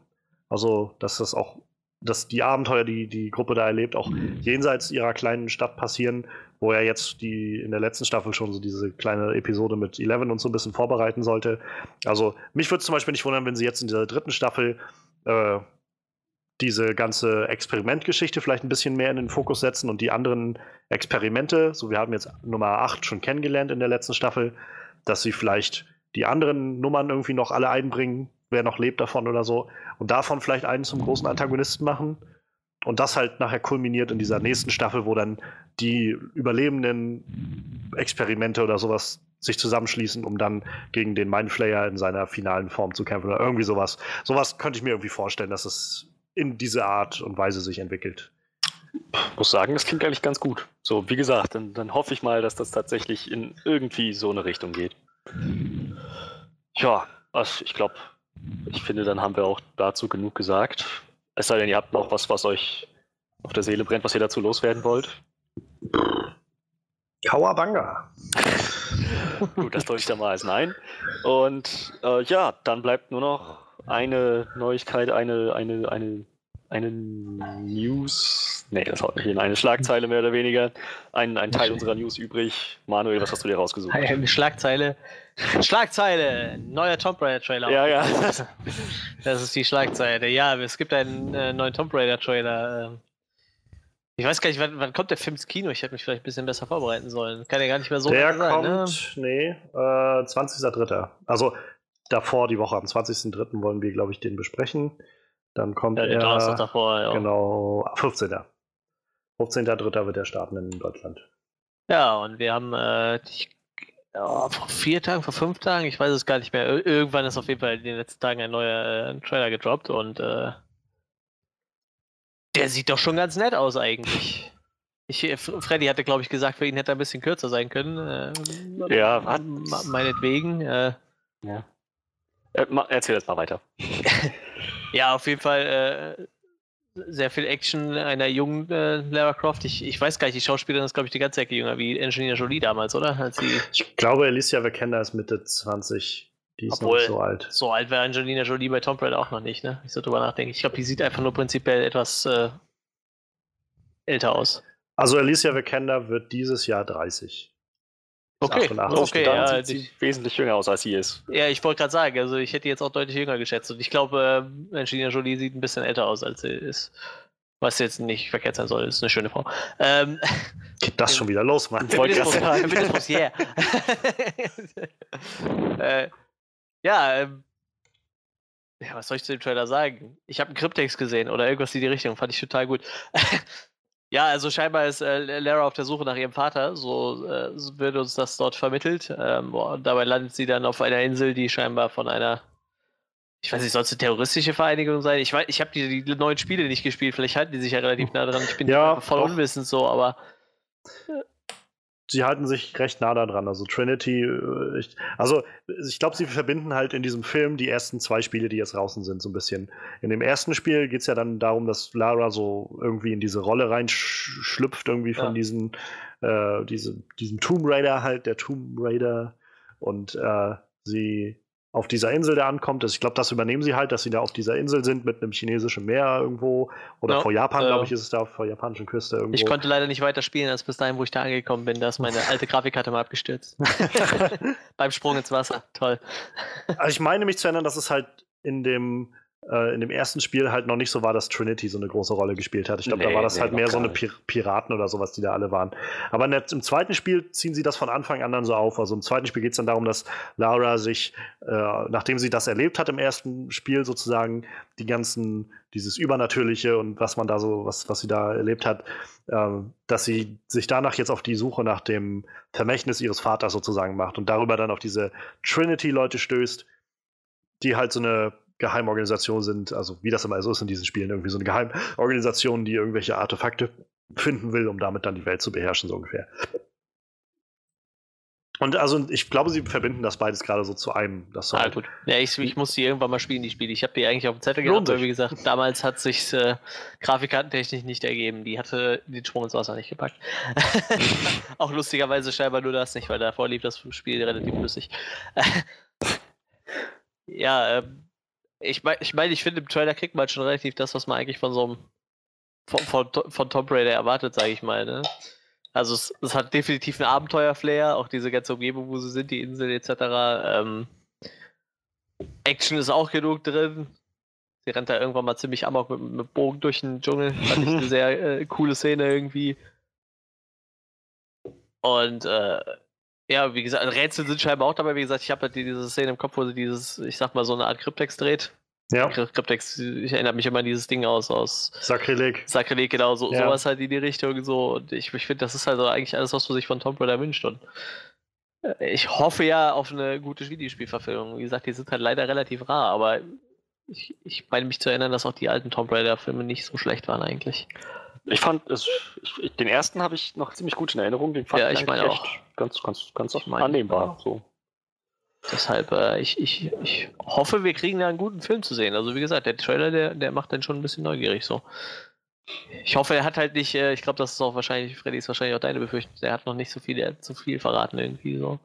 Naja, also das, deswegen meinte ich auch letztens, er ja. hätte von mir aus auch 30 Sekunden kürzer sein können. Jetzt ist nämlich, jetzt habe ich den Eindruck, dass sie sozusagen die coolsten und besten Szenen alle schon im Trailer verfeuert haben. Und ich, ich, ich finde es echt nicht schön, wenn sowas passiert. So, dann hebt euch doch lieber ein bisschen was auf, macht den Tra Trailer einen Ticken kürzer. So, allein schon zu sehen, wie sie jemanden, wie sie mit ihrem Bogen einmal Amok läuft oder halt irgend so, ein, so mit dem Fallschirm da durch den, durch die, durch das, durch die Baumkronen brettert. So, das, das, hätte, das hätte mir schon gereicht, irgendwie zu sagen, okay, das sieht, das sieht verdammt cool aus. Und das sieht vor allem so aus, wie was, was wir jetzt noch nicht so auf die Weise gesehen haben. So, das ist halt, das, das hätte mir schon gereicht. Aber ja. ja. abgesehen davon, dass ich halt fand, dass sie ihm wieder ein bisschen zu viel verraten haben, ist das ein cooler Trailer wesentlich besser als der letzte. In dem letzten hm. war der wirklich nur von, von dieser etwas ja, ein bisschen klischeehaft anmutenden Story zu hören, so ja, du musst wieder die Welt retten, die ganze Menschheit steht auf dem Spiel, wo wir, wo wir meinten, das ist halt ziemlich,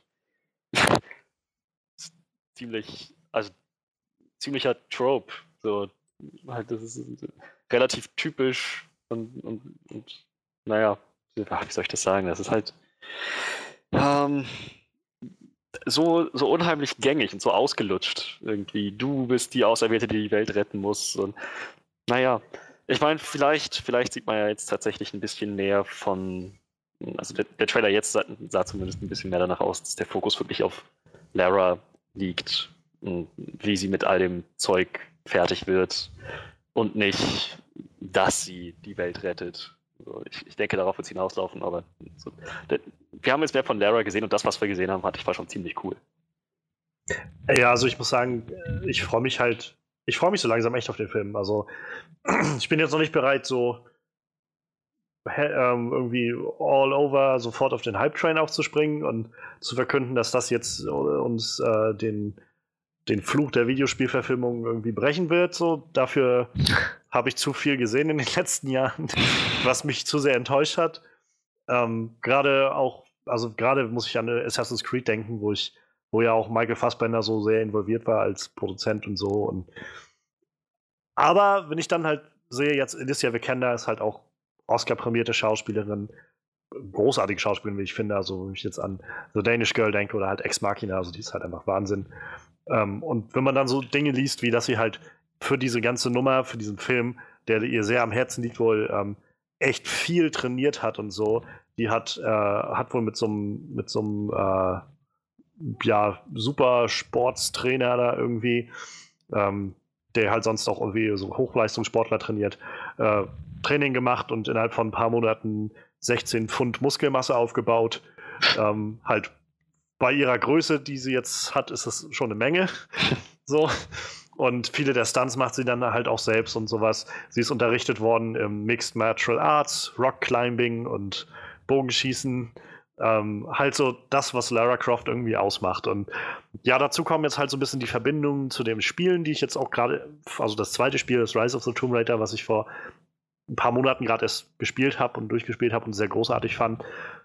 Und ja, das alles gibt mir gerade so ein bisschen Hoffnung zurück, dass sie, also vielleicht jetzt wird es kein, nicht der beste Film dieses Jahres oder so, aber ich glaube, es könnte halt einfach wirklich ein guter Film werden. So guter, unterhaltender Film, bei dem man sich nicht ständig an den Kopf fasst und fragt, was habt ihr da euch bei gedacht, so, sondern sie scheinen sich auf das zu konzentrieren, was Lara Croft ausmacht, irgendwie, sowohl diese Rätsel lösen und diese ganzen, äh, ja, halt Tombs, also irgendwie Gräber zu, äh, zu erforschen und, und ja, irgendwie auch zu plündern. ähm, und auf der anderen Seite halt jetzt gerade aus den neuen Spielen so ein bisschen diese Action mit reinzubringen, das finde ich sehr passend. Also, wir haben es jetzt oft genug gesagt, die Nummern mit dem Bogen sind schon ziemlich cool. Ähm, wo ich jetzt letztens gesehen hatte, ich glaube bei Facebook war dieser Trailer halt irgendwo und irgendjemand hatte so unten drunter äh, kommentiert mit so einem, ah, jetzt müssen sie bloß noch sinnvoll erklären, warum sie einen Bogen benutzt statt einer Knarre, wenn die anderen im, in, der, in dem Film halt eine Knarre benutzen. So. Ich denke, ähm, hast du das Spiel gespielt? Bogen ist leise. Eine Knarre ist laut. Mit einem Bogen kannst du Silent Kills machen. Das ist ziemlich gut eigentlich, weil dann niemand weiß, wo du bist. Ähm, und insofern, also ich, ich, bin gespannt, wo sie das alles hinführen. Auch dieser kleine Moment, wo man sieht, wie sie mit dem, äh, mit dieser, dieser, wie sagt man das, ähm, Bergsteiger-Axt oder was das ist, diesen Pickel irgendwie kämpft, so, das ist schon ziemlich cool, weil das auch so aus dem Spiel gerissen ist irgendwie. Und ich weiß vielen Leuten, also so den Standard-Filmgänger wird das, glaube ich, nichts, also die kamen davon nichts, wenn die halt die Spiele nicht gespielt haben. Mhm. Die werden jetzt sagen, ja, okay, ist irgendwie, ist irgendwie nett so. Für mich macht es das halt so ein bisschen aus, weil ich halt denke, okay, das ist schon cool. Und ich glaube, das ist auch zum Beispiel der Grund, warum der Trailer recht lang ist, weil sie jetzt halt anfangen müssen, den Film an die Leute zu verkaufen, die halt nicht nur die Spiele gespielt haben, sondern die Leute zu verkaufen, die keine Ahnung davon haben. Die das halt einfach sehen und dann durch die Menge dessen, was sie sehen, denken, oh, das sieht ziemlich cool aus. So. Ähm, ja. Also ich glaube, deshalb wird der Film, der Trailer halt ein bisschen länger sein. Ähm, aber ich glaube auch nicht, dass der schon, schon zu viel verraten hat. Also ich glaube eher, dass es halt so ein paar Actionsequenzen halt sich rausgepickt hat. Storymäßig hat er mir jetzt halt nicht so viel verraten. Ähm, halt, dass sie irgendwie gegen Trinity da loszieht und Trinity scheinbar irgendein Artefakt sucht, was, äh, was ihnen zur Macht verhelfen wird. So, das ist, ja, das ist auch ziemlich klischeehaft, gebe ich völlig zu es war in den Spielen jetzt auch so. Gerade im zweiten Spiel war es halt auch nicht anders. Und äh, ich bin gespannt, ob sie da halt wenigstens eine interessante Richtung rauffinden. Ich mag, was sie so anteasern für Lara irgendwie, dieses, dass sie sehr, ja, so sehr fixiert ist auf ihren Vater irgendwie und dem nacheifern will und das rausfinden will. Und auch dieser, ähm, dieser Moment, also ich fand das im ersten Trailer schon gut und ich finde, der zweite baut das noch mehr aus, wenn sie halt auf dem Boot ist und sagt ähm, zu ihrem Freund da irgendwie, äh, da, da, und da ist das letzte Signal von meinem Vater, dann sagt er irgendwie mitten vom, vom äh, Todesmeer oder Teufelsmeer oder was auch immer das ist und dann sagt sie irgendwie so, komm schon, das ist ein Abenteuer. Und er sagt einfach ganz ernst so, der Tod ist kein Abenteuer. So und ich glaube, das, das ist sowas, was für mich so viel mitschwingt, dass sie halt schon versuchen, das nicht zu, zu cartoonig irgendwie darzustellen, so ein bisschen zu ausgelutscht und, und äh, in Anführungszeichen zu videospiellastig. Ähm, was ich nämlich ein bisschen bei den alten Tomb Raider-Filmen finde, dass sie manchmal ein bisschen sehr überdreht sind, so ein bisschen zu cartoonisch für meinen Geschmack. Also ich meine, der erste Film geht, glaube ich, damit los, dass sie gegen irgendwie einen ihrer Roboter kämpft oder sowas, um sich um zu trainieren. So. Das ist irgendwie cool, aber es ist halt auch ziemlich, ziemlich weit weg, so. so von, vom, von dem, was man sich so vorstellt, wie eine wie, wie eine Archäologin irgendwie operiert. Und ähm, insofern finde ich das ganz cool, was sie da jetzt so draus machen, diese Origin-Geschichte zu erzählen, sie da reinzusetzen. Und was ich rausheben will, ist, äh, ich freue mich sehr auf Walton Goggins, der den Bösen spielt. Denn Walton Goggins ist echt ein verdammt guter Schauspieler. Also ähm, ich, moch, ich mochte schon, wie er jetzt in dem Trailer so rüberkommt, mit diesem, äh, mit der Art und Weise, wie er mit ihr redet und irgendwie sagt so, irgendwie, dass sein Vater hat mich irgendwie hergeschickt und mich hier vergessen oder sowas in die Richtung. Und naja, also ich meine, bei Hateful Eight hat er halt mitgespielt als einer der Hauptcharaktere. Jetzt gerade letztes Jahr äh, war diese Serie Vice Principles, die ich leider noch nicht gesehen habe, aber die groß gelobt wurde überall. Ähm, ich meine, er war das sogar aus. Ah, ich will jetzt keinen Bullshit erzählen. Ähm, lass mich kurz, lass mich kurz was gucken. Ja, gut, doch nicht. Ich dachte, das wäre der auch aus Memento gewesen, aber es war noch wer anders. Ähm, ja, aber auf jeden Fall, also ich freue mich halt sehr, den zu sehen, weil es, es ist halt echt ein großartiger Schauspieler. Und ich meine, ich erwarte jetzt nicht, dass sie mir irgendwie den tiefgründigsten Anführer der Trinity-Bande geben oder sowas mit seinem inneren Konflikt oder sowas, sondern einfach nur, dass sie mir einen interessanten Charakter geben und ich glaube, das wird dabei rauskommen. Also ähm, insofern freue ich mich darauf, das zu sehen. Ja, mir, mir, gibt der, mir gibt der Trailer echt Grund zum, zum ja, doch zum, zum Positivsein. Ähm, und ich muss sagen, dieser, dieser Zusammenschnitt von, von Destiny's Child hat gut da reingepasst. Also dieses Ja. Survivor-Ding, das hat, Das, das auf jeden Fall. hat sich gut da, da reingefügt. Ich mag den Song nicht. Ich glaube, den habe ich irgendwann mal, der ist irgendwann mal so tot gespielt. Der, dafür ist er schon zu lange auf dem Markt und wird zu oft für irgendwas verwendet. So. Das mag sein, aber ich fand es halt gut eingesetzt für das Ding. Also. Ich habe ihn auch noch nicht so oft gehört, dass er sich bei mir ausgelutscht hätte. Ist jetzt nicht das, wo ich jetzt mich hinsetze und mir das zu Hause selbst irgendwie in, der Schleife anhöre, aber wie gesagt, ich fand's, fand's gut. Also hat mir, hat mir an sich gefallen. Wie es eingesetzt war in dem Ganzen. Hat gut den, den Wald getragen von dem ganzen Film, glaube ich. Und ja, also ich meine, alle sagen natürlich immer, dass sie gute Filme machen wollen, aber bisher hört sich das eigentlich alles recht gut an, was sie da so machen. So, wenn man jetzt halt nicht im Hinterkopf hätte, dass das Ganze eine Videospielverfilmung ist und einem das sofort mit so einem gewissen Ballast entgegenschlägt, dann glaube ich, dass ich positiv dem Ganzen entgegenschauen kann. Jedenfalls, sagen wir mal, vorsichtig positiv gestimmt. Tja, dann sind wir auch damit, schätze ich mal, durch. Und wir können uns dann unserer Review widmen. Diese Woche Downsizing.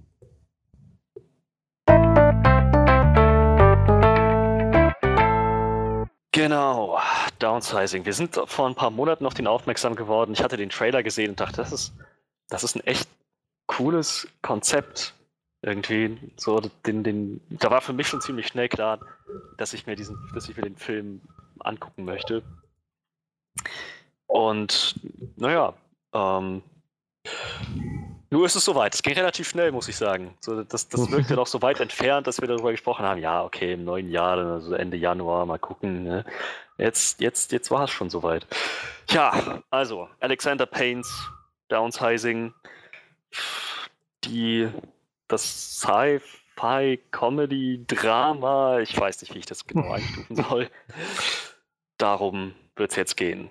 Wie immer würde ich sagen, wir fangen erstmal damit an, was wir so erwartet haben und was wir generell bekommen haben und dann schauen wir mal ein bisschen genaueren Details, was der Film zu bieten hatte.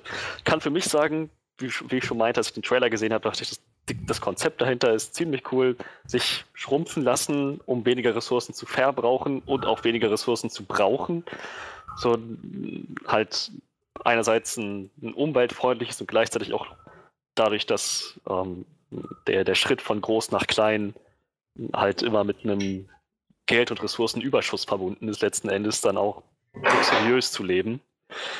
Das, das fand ich klang nach einer super, super coolen Idee, nach, auf der man einen ziemlich, schönen, interessanten Film hätte auch, also aufziehen kann. Werde es nicht sagen, hätte aufziehen können, sondern aufziehen kann. Und von den Trailern her sah es aus, als wäre das ähm, mehr oder weniger so eine, ja, so, so, hauptsächlich eine Comedy mit so ein paar Midlife-Crisis-Elementen äh, um, um Matt Damon rum. Aber es wirkte schon so, dass, dass sich alles um ihn, um seinen Charakter dreht, wie er anfängt, wo er aufhört. Also was, was habe ich erwartet? Ich dachte, das wird eine coole Prämisse, auch sehr, sehr interessante, eine interessante Story spinnen. Und Matt Damon als Schauspieler wohl geben kann, was er kann. Und ja, dann letzten Endes habe ich hoffentlich das Gefühl, dachte ich, werde ich ordentlich gelacht haben und auch irgendwie so mit einem guten Gefühl da rausgehen zu denken. Das war, das war irgendwie eine, eine schöne Charaktergeschichte. So, das, das, das habe ich erwartet. Tja, ähm, mein Eindruck jetzt vom Film ist, es hat, hat auf jeden Fall seine lustigen Momente. Die Story war interessant. Sagen, sagen, sagen wir mal interessant, hatte noch andere Qualitäten, aber interessant war die Story auf jeden Fall. ähm, und ja, also es war nicht das, was ich erwartet habe. Es drehte, der Fokus lag bei weitem nicht so stark auf, auf Matt Damons Charakter. Ähm, aber sie haben doch, denke ich, einiges rausgeholt aus diesem Konzept von Menschen lassen sich schrumpfen und bauen dann kleine Welten auf. So, ich denke, dass sie haben sich nicht viel entgehen lassen dabei. Also, ja, doch. Denke schon, dass ich meine Zeit nicht verspendet habe mit dem Film. Wie geht's euch? Ja, also mir geht das ähnlich wie dir. Also ich habe halt die ersten Trailer gesehen, fand, fand das Konzept halt schon ziemlich gut.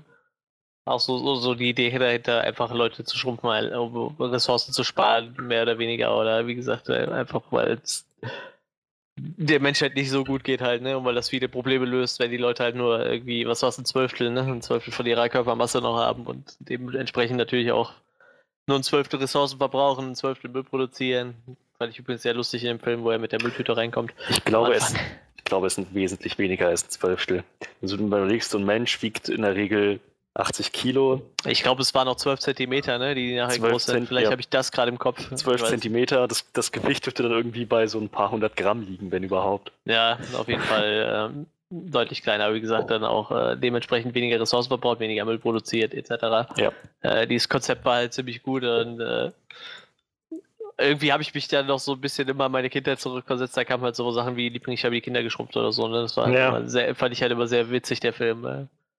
Habe ich mir theoretisch auch so, so ein bisschen gewünscht. So, ich dachte, vielleicht krabbelt einfach mal so eine riesige Ameise dadurch oder so. Weißt du, so, so, so einen lustigen Moment halt, hätte ich halt noch. Habe ich mich halt irgendwie so drauf gefreut im Vorfeld, ja. Und äh, wie, wie gesagt, ich war recht interessiert. So, das Konzept, das klang ziemlich gut. Ich mag Matt Damon eigentlich immer ganz gerne und. Äh, ja, ich muss sagen, so wirklich vom Bocker gehauen hat der Film mich dann am Ende nicht irgendwie. Ich habe deutlich weniger gelacht, als ich gehofft habe. Äh, ich finde, es werden halt viele wurden halt so viele Sachen angeteasert, irgendwie, wo ich so der Meinung bin, das hat halt irgendwie.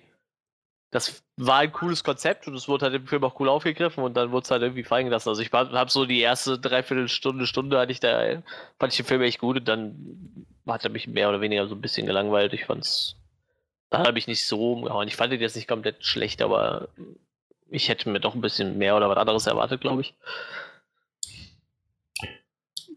Ja, ich habe, äh, ich fand die, ähm, die Prämisse damals auch ziemlich interessant, als die ersten Trailer kamen.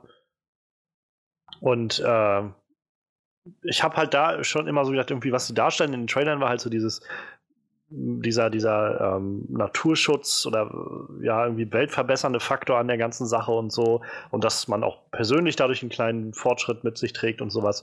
Und haben immer auf dieser Note irgendwie die Trailer beendet. Und, und, und ich habe mich damals schon immer gefragt, so, wo ist jetzt, also da gibt es doch bestimmt noch mal irgendwo einen Haken irgendwie, so, wo ist, wo ist der Catch an der ganzen Sache? So, wo kommt man irgendwo, ähm, wenn, man, wenn man das macht, dann an den Punkt, wo man merkt, scheiße, irgendwie, das war doch eine dumme Idee oder so. Und da war ich, das war, glaube ich, so meine größte, mein größter Gedanke irgendwie beim Reingehen in den Film, weil ich irgendwie gerne wissen wollte, wie spinnen sie jetzt dieses Konzept weiter? So, ich hatte halt auch sofort irgendwie natürlich so automatisch diese, diese, ähm, diese Vorstellung mit so, Liebling, ich habe die Kinder geschrumpft, habe mich aber dann, glaube ich, recht schnell wieder davon, von dem Gedanken entfernt, dass es wohl so werden wird, weil, wie gesagt, ich hatte schon das Gefühl, das Ganze versucht irgendwie vom Ton her jetzt nicht dieses Abenteuerfilm-Feeling zu sein oder so. Und, und hat mir jetzt irgendwie noch nicht so den Punkt gegeben, dass jetzt gleich irgendwelche Tiere kommen und die auffressen wollen oder sowas und sie sich dann wehren müssen oder sowas. Das hätte ich also dem Trailer nach nicht daraus genommen, dass sie auch in so eine Richtung gehen wollen. Und deshalb habe ich dann überlegt, vielleicht finden sie irgendwie einen echt interessanten Weg, das, das Ganze irgendwie umzusetzen ähm, und irgendwie weiterzuspinnen. Und danach, dazu kam dann halt, also wie gesagt, Matt Damon ist irgendwie guter Schauspieler, ähm, aber ich habe mich vor allem auf Kristen Wick auch sehr gefreut, die seine Frau gespielt hat am Anfang. Mag ich sehr, sehr gerne. Ähm, in den Trailern war auch immer schon Jason Sudeikis zu sehen, kurz als dieser Kleine, der dann am Anfang ihm, mit ihm auch noch quatscht und ihn so ein bisschen dazu überredet, das zu machen. Ja, und Christoph Walz und so. Also es war ein guter Cast so irgendwo dahinter und ja, insofern war ich dann irgendwie ganz, also relativ gespannt, aber ich hatte halt auch echt so keine keine konkrete Vorstellung, was da jetzt auf mich zukommt. Auch vom, vom Ton her. Ich wusste jetzt nicht, ob ich mich eher was, was Ernsteres erwartet oder ob mich jetzt eher was, was Trauriges erwartet oder halt wirklich einfach ein lustiger Film oder so. Und ja, also ich weiß nicht, als der Film dann rum war, ich, ich what a weird movie. So, es ist halt echt, echt ein seltsamer Film irgendwie. Ähm, ich finde, der Film hat echt gute, also echt schöne Momente und, und vor allem echt einige richtig tolle Performances so drin. Ähm, und ich finde, der Film hat auch irgendwie was zu sagen. Also er versucht so große Botschaften irgendwie auch so zu vermitteln auf so einer Metaebene irgendwie. Es ist halt bloß schade, dass, finde ich, so innen drinne der Film nicht so dem Stand hält, also in seiner eigenen Handlung sich dann irgendwie so ein bisschen nicht so viel Mühe gibt und dann gibt es irgendwie so, so Sprünge irgendwie in der Handlung, die manchmal sehr aus dem Nichts kommen und ich habe mich dann manchmal auch ein bisschen sehr gelangweilt, muss ich sagen, in dem Film. Und das war halt so, wo ich ich weiß nicht, also irgendwie war das interessant, das mal zu sehen. Wie gesagt, einfach irgendwie weird. Jetzt nicht so weird wie irgendwie Killing of a Sacred Deer auf der Ebene, aber einfach so interessantes Konzept, was irgendwie mal auf so eine eigene Art und Weise weitergesponnen wurde, aber es hat für mich nicht immer so wirklich funktioniert, muss ich sagen. Tja, dann danke ich euch fürs Zuhören und wir hören uns. also, ähm, genau, ja, also das, liked und subscribed und nein, also das, das, waren, das waren erstmal so unsere ersten Eindrücke. Jetzt schauen wir mal ein bisschen genauer, was hat uns der Film gegeben und was nicht. Also ich hab's, ich, ich fange einfach an. Ich habe vorhin schon das schon ein bisschen angedeutet. Ich fand, sie haben eigentlich viel aus diesem Konzept rausgeholt von dem Downsizing, was das so für Konsequenzen hat, was das so impliziert für Individuen, für eine Gesellschaft. So einerseits natürlich halt gerade dieser, dieser Faktor, dass man dann, dass das Geld, das man aus seinem normal großen Leben hatte, plötzlich wesentlich mehr wert ist, man da eigentlich leben kann, so in völligem Luxus wie Millionäre. Und auf der anderen Seite natürlich auch, dass da einiges schiefgehen kann, wie halt zum Beispiel im Fall von ähm, Konrad, das war, das, das war der Freund von Toussaint, so, der halt, der doch auch zu Paul meinte, so, meine Frau hatte das ganze Geld und das hat nicht hingehauen und naja, dann ja. war ich erstmal arm. Im Prinzip das, was Paul passiert ist, nur halt mit noch mehr Geld. So, halt Paul selbst auch, ohne seine Frau hatte er nicht mehr so das Vermögen. Und naja, das, sowas kann halt schief gehen. Dazu halt, dass sich auch dann in der kleinen Welt noch so einzelne gesellschaftliche Schichten bilden, mit, zwischen den Leuten, die mehr Geld haben, den Leuten, die weniger Geld haben, dass, dass, dass es da halt auch wieder eine Schere gibt. Naja, und bis hin dann dazu, dass es nicht in allen Kolonien die gleichen Waren in der gleichen Größe gibt und dass halt dann auch so Leute, Leute wie Toussaint auf die Idee kommen, das auszubeuten, mehr oder weniger so ein, so, so ein Schmugglerring aufzumachen. war, war irgendwie alles dabei. Hm, ich fand das das einzige. Ach nee, das, diesmal komme ich nachher darauf. So, also ja, sie haben, sie haben sich schon, ähm, schon einiges dabei gedacht und haben, haben eigentlich nicht viele Gelegenheiten ausge, ausgelassen, dieses Konzept zu nutzen. Ich habe mich dann gestört, dass sie diese Szene mit dem äh, mit dem Wodka irgendwie nicht, im, den sie im Trailer hatten, ja, das, nicht das, im Film. Oh ja, das stimmt. Ja. Das, waren, das waren so die Momente, wo ich gedacht habe, dass sie irgendwie mehr mit sowas machen. Aber also ich fand halt irgendwie cool, wie sie das alles vorbereitet haben und am Anfang auch gezeigt haben, wie diese Erfindung passiert ist und irgendwie, also es, ganz offensichtlich war Alexander Payne halt schon wichtig darzustellen, wie diese Erfindung, die am Anfang gemacht wird und die ja irgendwie so mit der mit der Intention gemacht wird, irgendwie die Menschheit zu retten und, und dem Planeten was Gutes zu tun, halt innerhalb von zehn Jahren oder sowas halt völlig kommerzialisiert wurde und halt nur noch zu so einem so eine Art äh, ja, Luxusgut irgendwie geworden ist oder so, oder so ein Modetrend, wenn man irgendwie das so nennen will. Ähm, das fand ich irgendwie ganz, ganz spannend und das ist, das ist das, was ich meine mit diesen groß, großen Ideen, die da so hinterstehen und den größeren Themen, die so angesprochen werden, die das Ganze so ein bisschen ausmachen. Ähm, das, das Ding ist halt nur, also, wenn die jetzt am Anfang irgendwie so die, das erste Drittel des Films das so darstellen und so auch den Weg von Matt Damon mitmachen, während er so auf dem, ja, so sich dazu entschließt, sich kleiner werden machen zu lassen, auch mit seiner Frau und das dann nachher passiert und so. Sobald er dann nachher klein ist, hatte ich so das Gefühl, verliert das dann auf einmal so diese Bedeutung, dass er klein ist, weil dann siehst du einfach irgendwie auf einmal so eine Gesellschaft, die da lebt, ohne dass halt ab und an wird mal so reingeworfen, ja, es gibt halt auch große Blumen so ungefähr.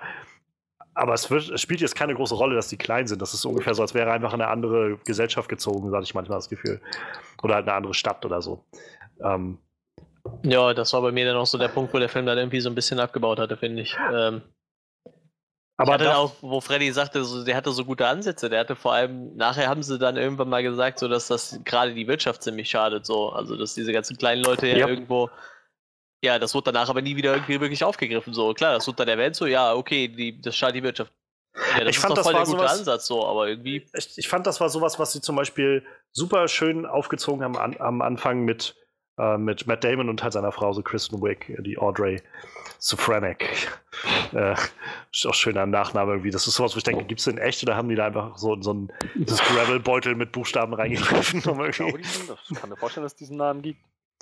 Ähm, naja, auf jeden Fall fand ich es irgendwie ganz, ganz interessant, so wie sie es aufgezogen haben und auch so, dass die beiden so diesen, irgendwie auch so diesen, gerade den Anreiz hatten, aus ihrer wirtschaftlichen Misslage, so dass sie halt irgendwie sich jetzt nicht so viel leisten konnten, halt irgendwie auch viel, ähm, ja, irgendwie viel Schulden hatten oder so und dass sie damit dem entfleuchen können, wenn sie halt sich so als kleine Leute machen lassen und dann da leben werden und so.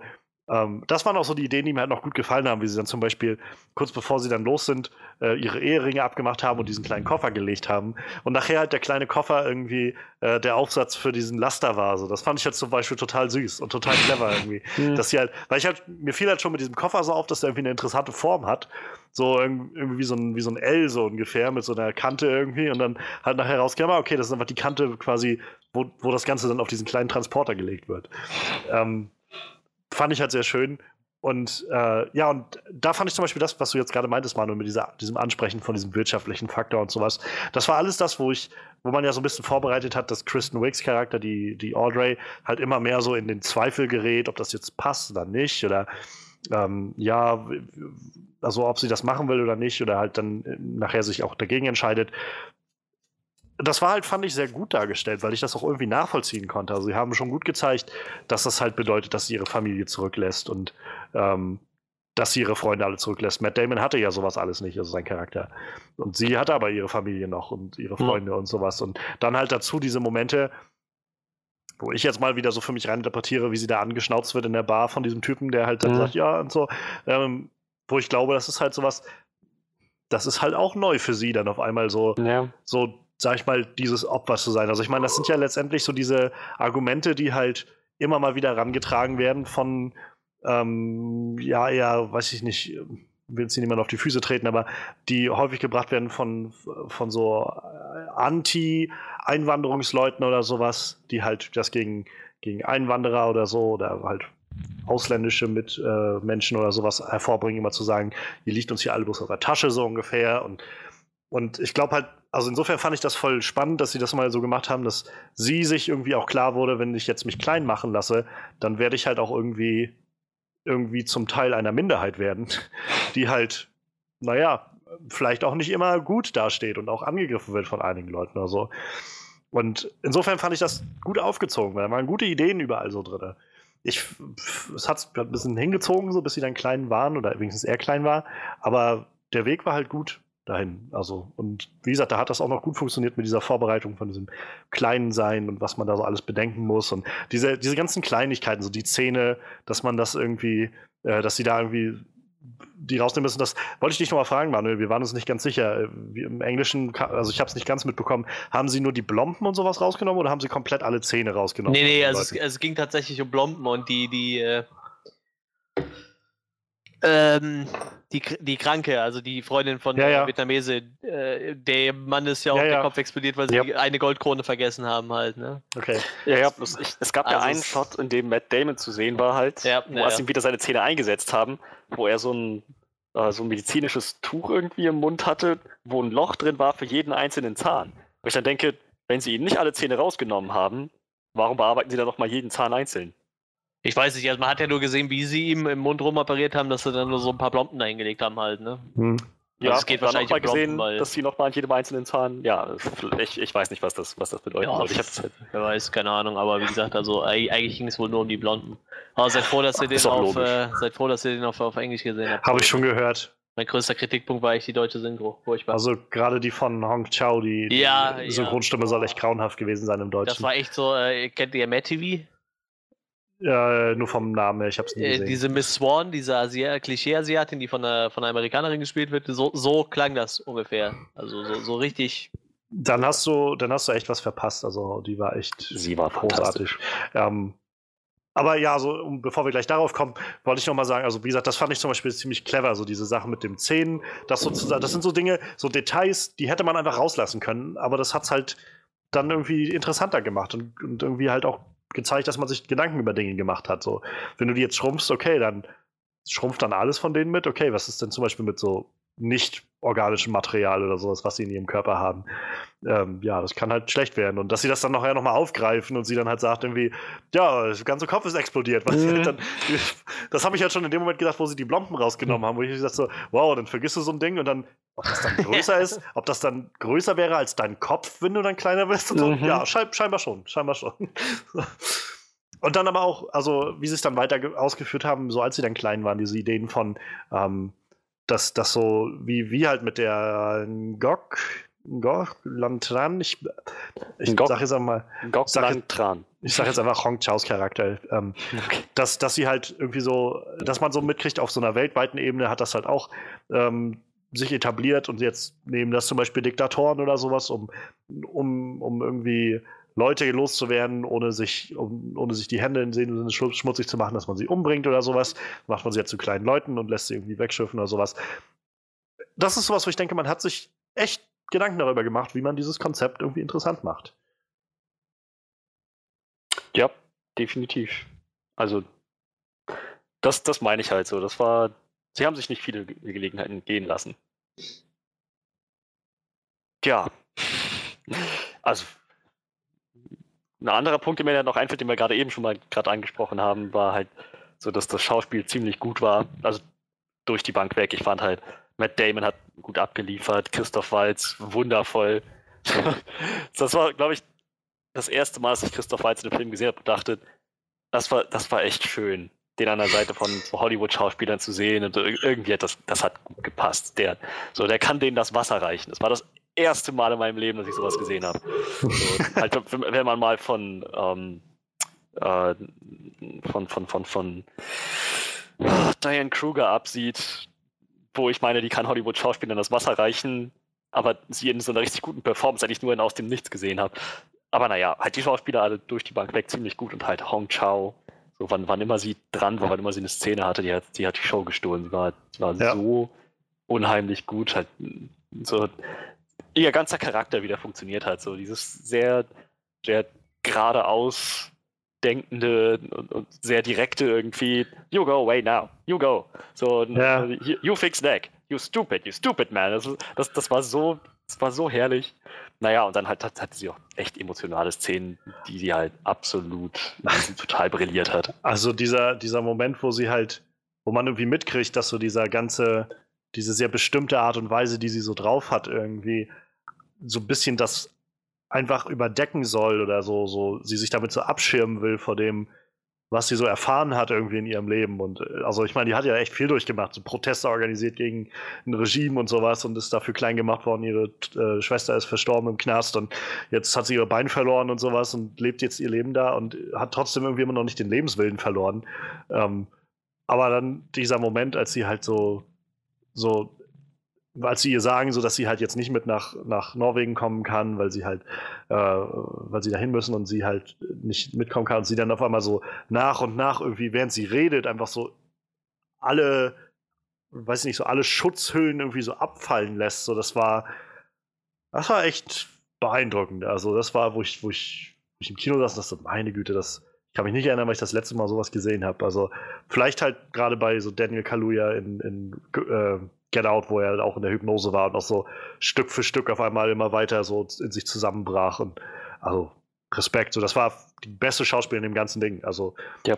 Ähm, und ich fand halt auch, nachdem sie dann dazu kam, sie kam ja leider erst so irgendwie in der zweiten Hälfte des Films so wirklich dazu, ähm, hat der Film dann auch so ein bisschen andere Dynamik angenommen und ähm, ich fand Christoph Walz halt sehr, also erfrischend irgendwie mal in so einer Rolle zu sehen. Ähm, weil man ja sonst immer so ein bisschen ihn eher in so diesen Antagonistenrollen irgendwo kennenlernt. Er war auch diesmal nicht wirklich ein Protagonist. Also. Nee, nee, aber er war jetzt halt, er war halt jetzt halt nicht der mega, also er war jetzt schon irgendwie so, so ein, so ein Douchebag irgendwie, ja. aber er war jetzt halt nicht der Antagonist, so der irgendwie dem, nee, nee, das, das war. Dem, dem Hauptcharakter irgendwie ans Leben, ans Leder will oder sowas. Oder, ähm, und es war halt auch trotzdem nochmal eine ganz andere Art von Charakter als jetzt zum Beispiel King Schulz oder so. Und ich fand es, ja, ich fand es halt halt auch gut gepasst. Ähm, wie gesagt, Kristen Wick, ich mochte die sehr, sehr gerne, auch als die Frau, wie diese, die, wie sie am Anfang, die war ja letztendlich nur in der ersten Hälfte, irgendwie im ersten Drittel dabei, wie sie so ein bisschen diese Zweifel gespielt hat, auch immer wieder das so durchkam, wie sie hadert mit sich selbst. Und ähm, ich muss sagen, Matt Damon, also ich fand ihn okay, so, aber es war jetzt echt nichts, was mich so umgehauen hätte. So, es war so, wo ich gedacht habe, ich meine, es mag auch mit am Charakter liegen. Ich hatte halt manchmal das Gefühl, dass er viel so auf so ein bisschen auf Standby fährt irgendwie an vielen Stellen. So der Charakter einfach mal so, hm, ja, ja. Hm. Also da, da habe ich schon andere Performances von ihm gesehen, die ich doch deutlich besser fand.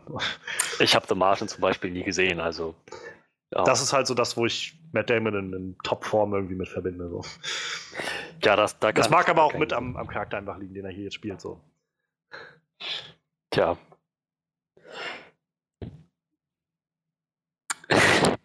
Ja, Manuel, hast du vielleicht noch was zu sagen zum Schauspiel oder sonst irgendein? Ähm, ja, ich kann sagen, dass ich, glaube ich, mich mittlerweile an Christoph Walzert gesehen habe.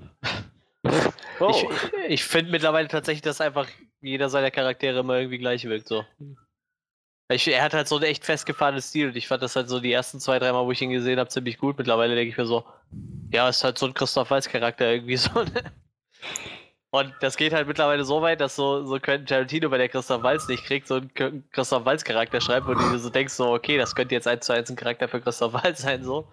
Weil der ist halt so geschauspielert, wie halt so Christoph Walz Schauspieler. Und irgendwie, ich weiß nicht, also ich finde die halt nicht schlecht, aber das ist halt für mich auch nicht mehr herausragend, so. Also irgendwie so, ich fand den halt in den Django und, und den Glorious Bastard halt einfach zehnmal besser, so.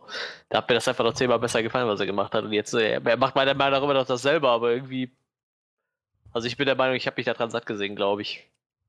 So, mit, mit dem gucke ich mir eigentlich immer ganz gerne an. Wie gesagt, die, äh, wie hieß die Dame nochmal? Hong Chao. Hong Chao, äh, die haben sie in Deutsch Ich glaube, die kommt aus Thailand. Also die Schauspielerin kommt, glaube ich, Die haben sie Deutsch, im Deutschen halt komplett versaut durch die Synchro.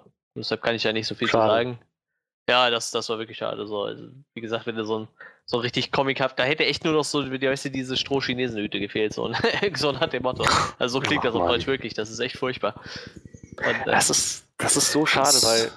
Der Charakter hat auch so eine richtig traurige Geschichte eigentlich und so, weißt du so, und die wird halt von allen da total verehrt und du denkst dir so, das wirkt halt echt so, wie als hätte einer so, so einen Klischee-Asiaten dahingestellt, so ja. so einem Strohhut. Ich meine, ich muss sagen, zur, sag ich mal, Anführungszeichen Verteidigung des Ganzen, ich habe es jetzt nicht gesehen oder gehört und es wird, glaube ich, auch nicht gut gewesen sein, aber ich glaube, es ist halt auch echt schwer, diesen ja, das, englischen das Akzent, den sie da hat, irgendwie ins Deutsche zu übertragen ohne dass es aufgesetzt wirkt. Naja, mög möglich ist es, auf jeden Fall. Ich, ich hätte ganz, ganz, im Ernst, also da hätte ich mir irgendeinen, äh, ich sag mal, einen Synchronsprecher gesucht oder einen Schauspieler wegen mir, der noch nicht lange in Deutschland ist und einfach wirklich die Sprache noch nicht gut kann, so, weißt du, so. Und nicht einfach jemanden, der zwanghaft versucht, die Sprache schlecht zu sprechen. So. Hm. Ohne Witz, ich meine, wir müssen gar nicht so weit gucken. Ähm, hier, äh, Sun, Sun Quan aus Lost. Ja, ja, ja. Das genau, war ja. super, super deutsche Synchro mit diesem asiatischen ja, ja, Akzent. Ja, ja, so, genau. das, so in die Richtung. Sie hätten meinetwegen auch genau diese Sprecherin nochmal nehmen dürfen. Ja, sicher. Wäre kein Das Problem stimmt. gewesen, aber naja. Tja, schade zu hören, dass das wohl nicht funktioniert hat. Ja, ich meine, gibt natürlich auch Leute, die sind da weniger kritisch, aber so. Mich hat's halt irgendwie genervt. So, das hat halt viel von dem Charakter kaputt gemacht, weil jedes Mal, wenn die irgendwas erzählt hat, dann denke ich so, Das klingt echt traurig so. Das klingt halt echt so, als wäre das total der wichtige Charakter, aber irgendwie wirkt es halt auch wie so ein asiatischer Pausenclown irgendwie. dann unfreiwillig halt, ne? So, du merkst halt auch an ihrer Mimik so, dass sie eigentlich gerade was total Trauriges sagt, aber dann durch diese Sprache denkst du dir, ich kann das gerade überhaupt nicht ernst nehmen. Ja. Wo sie dann Ja. so über, über äh, nach, nachdem die Sex hatten, wo sie dann so ihn damit konfrontiert, so was das zu bedeuten hatte, so. Das, das wirkt, diese ganze Aber das Szene habe ich mir, halt- das habe ich mir schon, im, ehrlich gesagt, als wir das gesehen haben, schon gedacht, ob ich glaube, ich kann mir nicht vorstellen, dass es zum Deutschen funktioniert.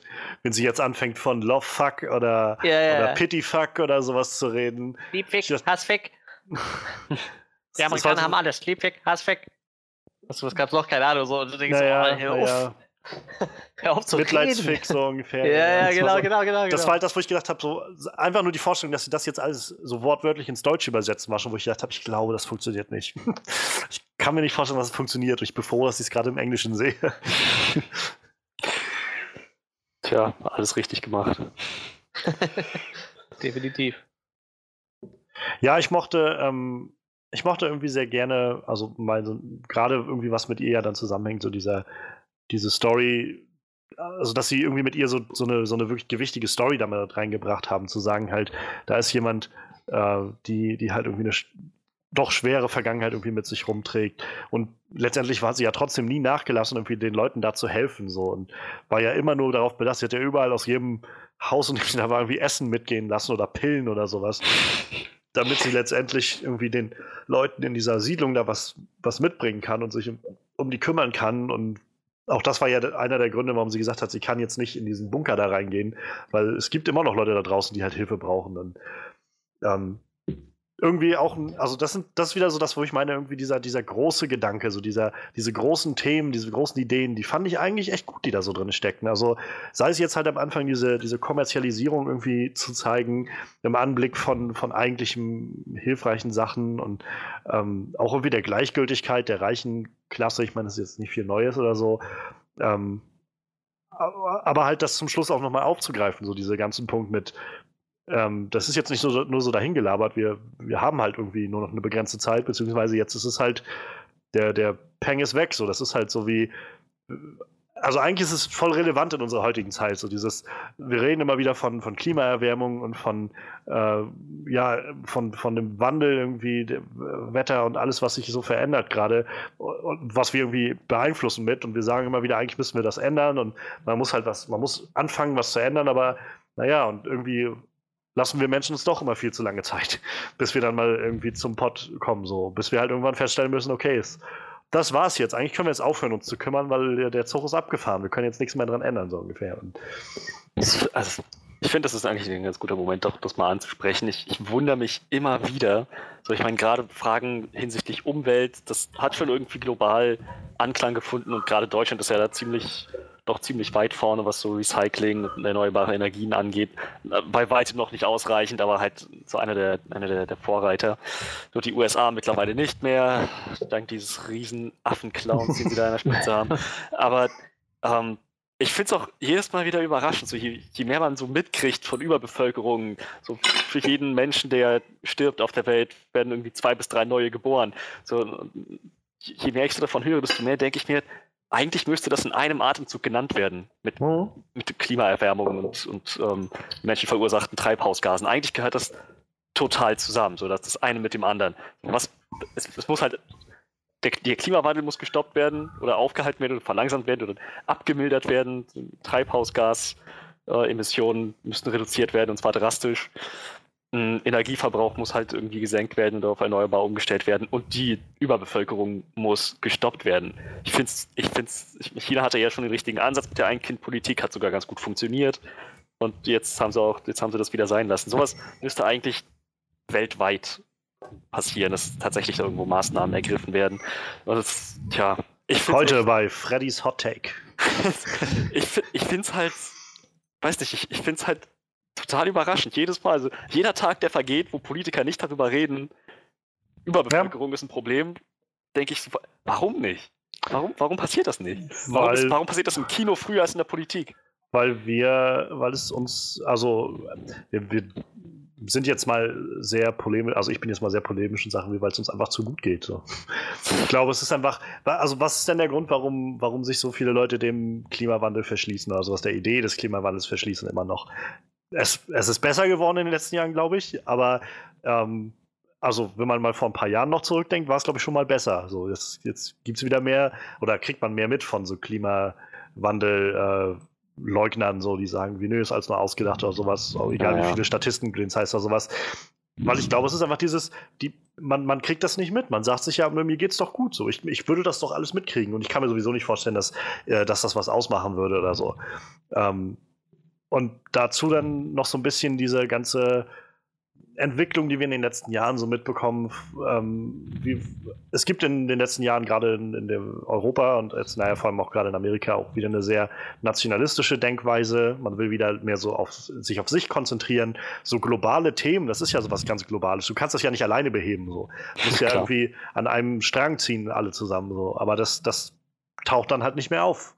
Und dann ist es halt einfacher, zum Beispiel zu sagen, nö, die Probleme, die wir haben, sind, ähm, wir haben keine Mauer irgendwie im Süden unseres Landes, die halt uns abschirmt gegen, äh, gegen illegale Einwanderer oder so. Ähm, statt halt sich auf wichtige Sachen zu konzentrieren. So. Aber das letztendlich kann man niemandem die Entscheidung abnehmen, was, was wichtig ist. So. Aber ich stimme, also ich stimme dir da total zu. So. Das ist was, was eigentlich viel mehr im Umlauf sein sollte, viel mehr besprochen werden sollte. Also das, aber ich meine, das letztendlich kommt ja auf ganz viele Themen dabei raus. Also auf der ganzen Welt passieren irgendwie Mistsachen und vor uns geht es hier halt immer wieder gut. Und dann vergisst man das halt immer. Bis dann irgendwann halt mal Terroranschläge irgendwie in, in Europa passieren und dann auf einmal wird man wieder ganz laut und sagt, das muss man aufhalten. Aber jetzt gab es irgendwie jetzt schon, schon länger keine Terroranschläge mehr in, in Europa und kümmert sich auch keiner darum. Das glaube ich gerade letztens war die Nachricht, dass in ich will jetzt nicht, will jetzt nicht den Ort durcheinander bringen. Ich meine irgendwo im Iran oder so, äh, wieder irgendein Selbstmordattentat war, bei dem irgendwie 10, 20 Leute oder so gestorben sind. So, das ist so, das passiert alles. Aber irgendwie klammern wir das halt gerne aus, solange es uns nicht wirklich betrifft. Und insofern, find, wie gesagt, insofern finde ich, dieser Film hat eigentlich eine, also hat, glaube ich, ein gutes Ziel vor Augen gehabt. So sowas zu verdeutlichen. Also sei es jetzt Überbevölkerung oder sei es halt Klimawandel oder sonst was. Also sie sagen ja auch am Schluss so von wegen, keine Ahnung, was es jetzt konkret sein wird, aber also auf jeden Fall werden wir nicht noch länger als ein paar hundert Jahre mitmachen oder sowas und dann war es das. Ähm, und das finde ich halt eigentlich sehr also, das ist so, so, ein, so ein Punkt, wo ich denke, der Film hat eigentlich eine tolle Idee vor Augen gehabt, sowas zu verdeutlichen. So, das als Aufhänger zu nehmen, warum die sich klein machen, zu sehen, was die Gesellschaft irgendwie da raus macht aus all diesen Sachen und wie schnell das halt dann doch wieder kommerzialisiert wird. Und naja, ich meine, die kleinen Leute am Anfang haben ja schon alle gesagt, so von wegen, ach, denk doch nicht, hör doch auf, über die Umwelt zu reden oder sowas. Für dich ist das gut. Du hast unglaublich viel Geld und sowas, wenn du da erstmal klein bist. So, und, und dann aber zum Schluss nochmal den Bogen, Bogen zu spannen und zu sagen, na gut, dann ist es halt irgendwann vorbei. Und dann musst du halt irgendwann im Berg wohnen. Oder halt ja. eben gar nicht mehr. So, und äh, das ist halt das, wo ich meine, diese großen Ideen, die dahinter stecken, sind eigentlich ziemlich gut. So, ist, die Umsetzung ist halt ein bisschen hart holperig so an vielen Stellen, aber mhm.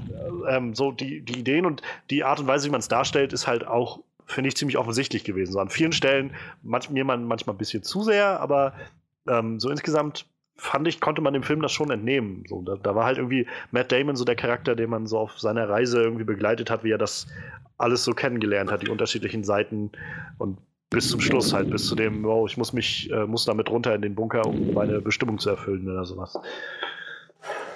Tja, ja, also ja, doch, ich, wir sind ja doch bei den, bei den Stärken des Films. So, die, die Botschaft kam, denke ich mal, ganz gut rüber. Auch moch, ich mochte auch diesen Gedanken, so als, als gerade diese, diese, als er sich mit seinem ehemaligen Freund oder mit seinem Kumpel da unterhalten hat, der sich jetzt kürzlich hat schrumpfen lassen. Ähm, wie hieß er? Jason Sudeikis, der Schauspieler. Ja, ja. Ähm, wo der halt meinte, ach, vergiss, vergiss die Umwelt oder rette dich selbst. Selbst da dachte ich noch, erstens cool, dass sie diese Diskussion überhaupt haben. Und zweitens, das ist gut genug. Wenn er die richtigen Dinge aus den falschen Gründen tut, tut er immer noch ja. die richtigen Dinge. So in dem Sinne passt. Das, das fand ich halt irgendwie interessant, dass die das als Konzept da reingebracht haben. So, das, wie gesagt, das war auch ungefähr das, was ich von dem Film erwartet hatte. Froh, dass ich das angetroffen habe. Ja, äh, wenn ihr noch was habt, was ihr euch gut gefallen hat, dann immer, immer her damit. Ich glaube, also die, die wichtigen Sachen sind für mich, Ja. glaube ich, erstmal erstmal draußen. So, wie gesagt, ich mag, ich mag die großen, ich mag so das, was der Film sich irgendwie vorgenommen hat und was so als große Botschaft irgendwo da drüber schwebt. Und Hong Chao. und davon ab, also ich, ich, ich, der Humor hat halt gut funktioniert an einigen Stellen. So, ähm, der Film hatte aber nicht so viel auf Humor gesetzt, muss ich sagen. Also, wie man es vielleicht hätte sich, also hätte erwarten können oder so. Ähm, es, es gab so witzige Momente, so, wo ich gedacht habe, das war jetzt irgendwie nett. So, da konnte ich jetzt auch irgendwie herzhaft lachen. Ähm, aber irgendwie hatte der Film nicht viele davon, was halt, glaube ich, zu dem führt, was du am Anfang meintest, Freddy, so dieses Drama, Comedy, Sci-Fi, Ja. irgendwie so. Es, ist- es ist so ein bisschen schwierig, das einzuordnen, weil er irgendwie so von keinem, sich so keinem wirklich voll verpflichtet fühlt, irgendwie, habe ich das Gefühl gehabt. Ähm, wie gesagt, so am Anfang haben sie mit dem, mit dem Kleinmachen-Ding so ein paar nette Gags irgendwie rausgezogen gehabt, ähm, die, die gut funktioniert haben. Aber jetzt auch nichts irgendwie, was den Film als wirkliche Comedy gekennzeichnet hätte oder so. Nee. Nee, das nicht.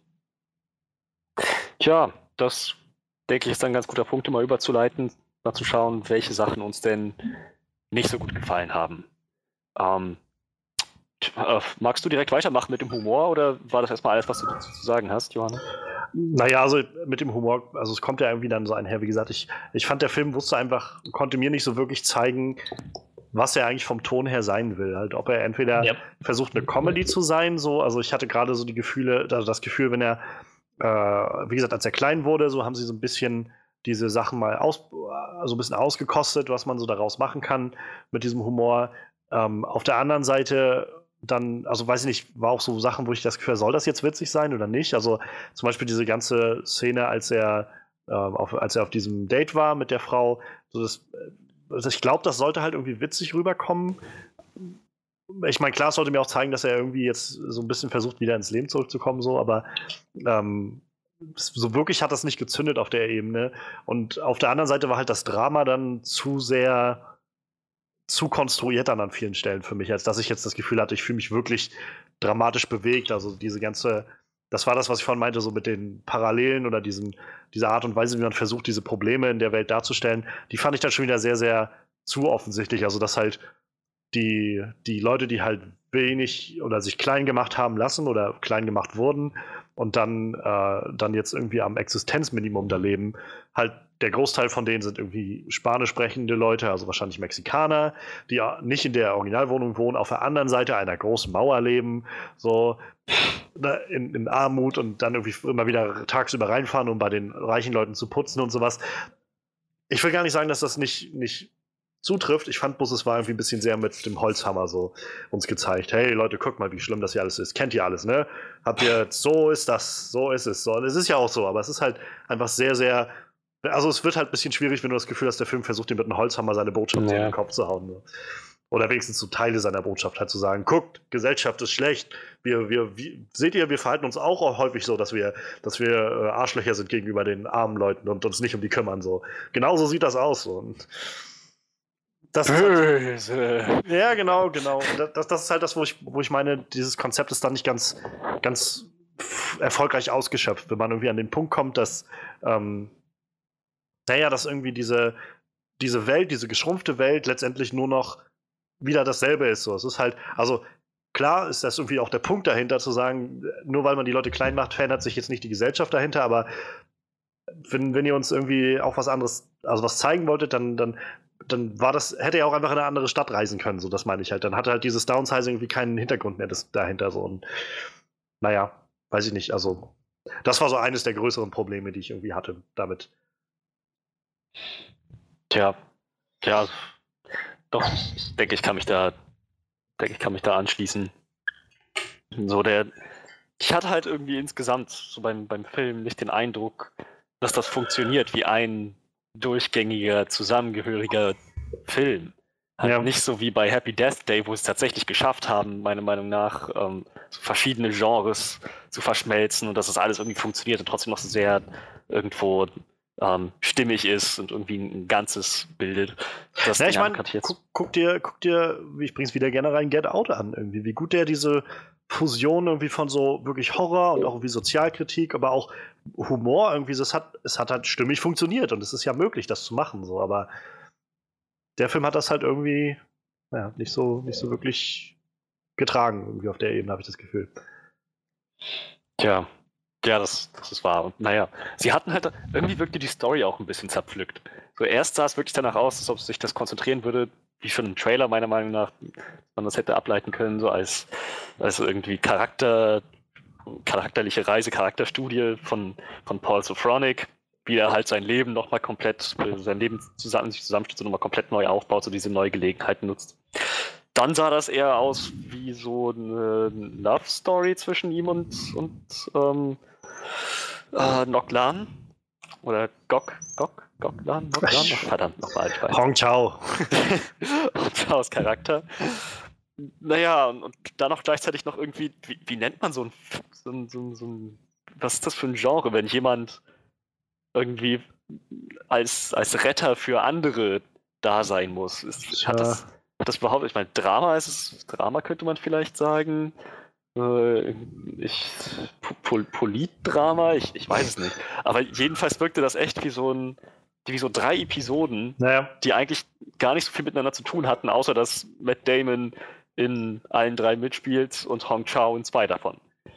Ja, das, das sehe ich halt ähnlich. Also ich hatte halt auch das Gefühl, dass, ähm, dass das so, so einfach so Sprünge irgendwie machte in der Story und das war halt das, was ich so ein bisschen schade fand, dass sie halt das Konzept dann nicht mehr so weit beleuchtet haben irgendwie. Also die erste, also ich fand fast die ersten, weiß ich nicht, was waren das, 40 Minuten oder sowas, war ja eigentlich nur dieser ganze Aufbau, bis er dann wirklich klein war, so die, diese ganze Reise mitzusehen. Und das war jetzt irgendwie interessant, aber es war letztendlich alles das, was ich storymäßig mir schon aus dem Trailer zusammen, also im Trailer gesehen habe und zusammenreiben konnte.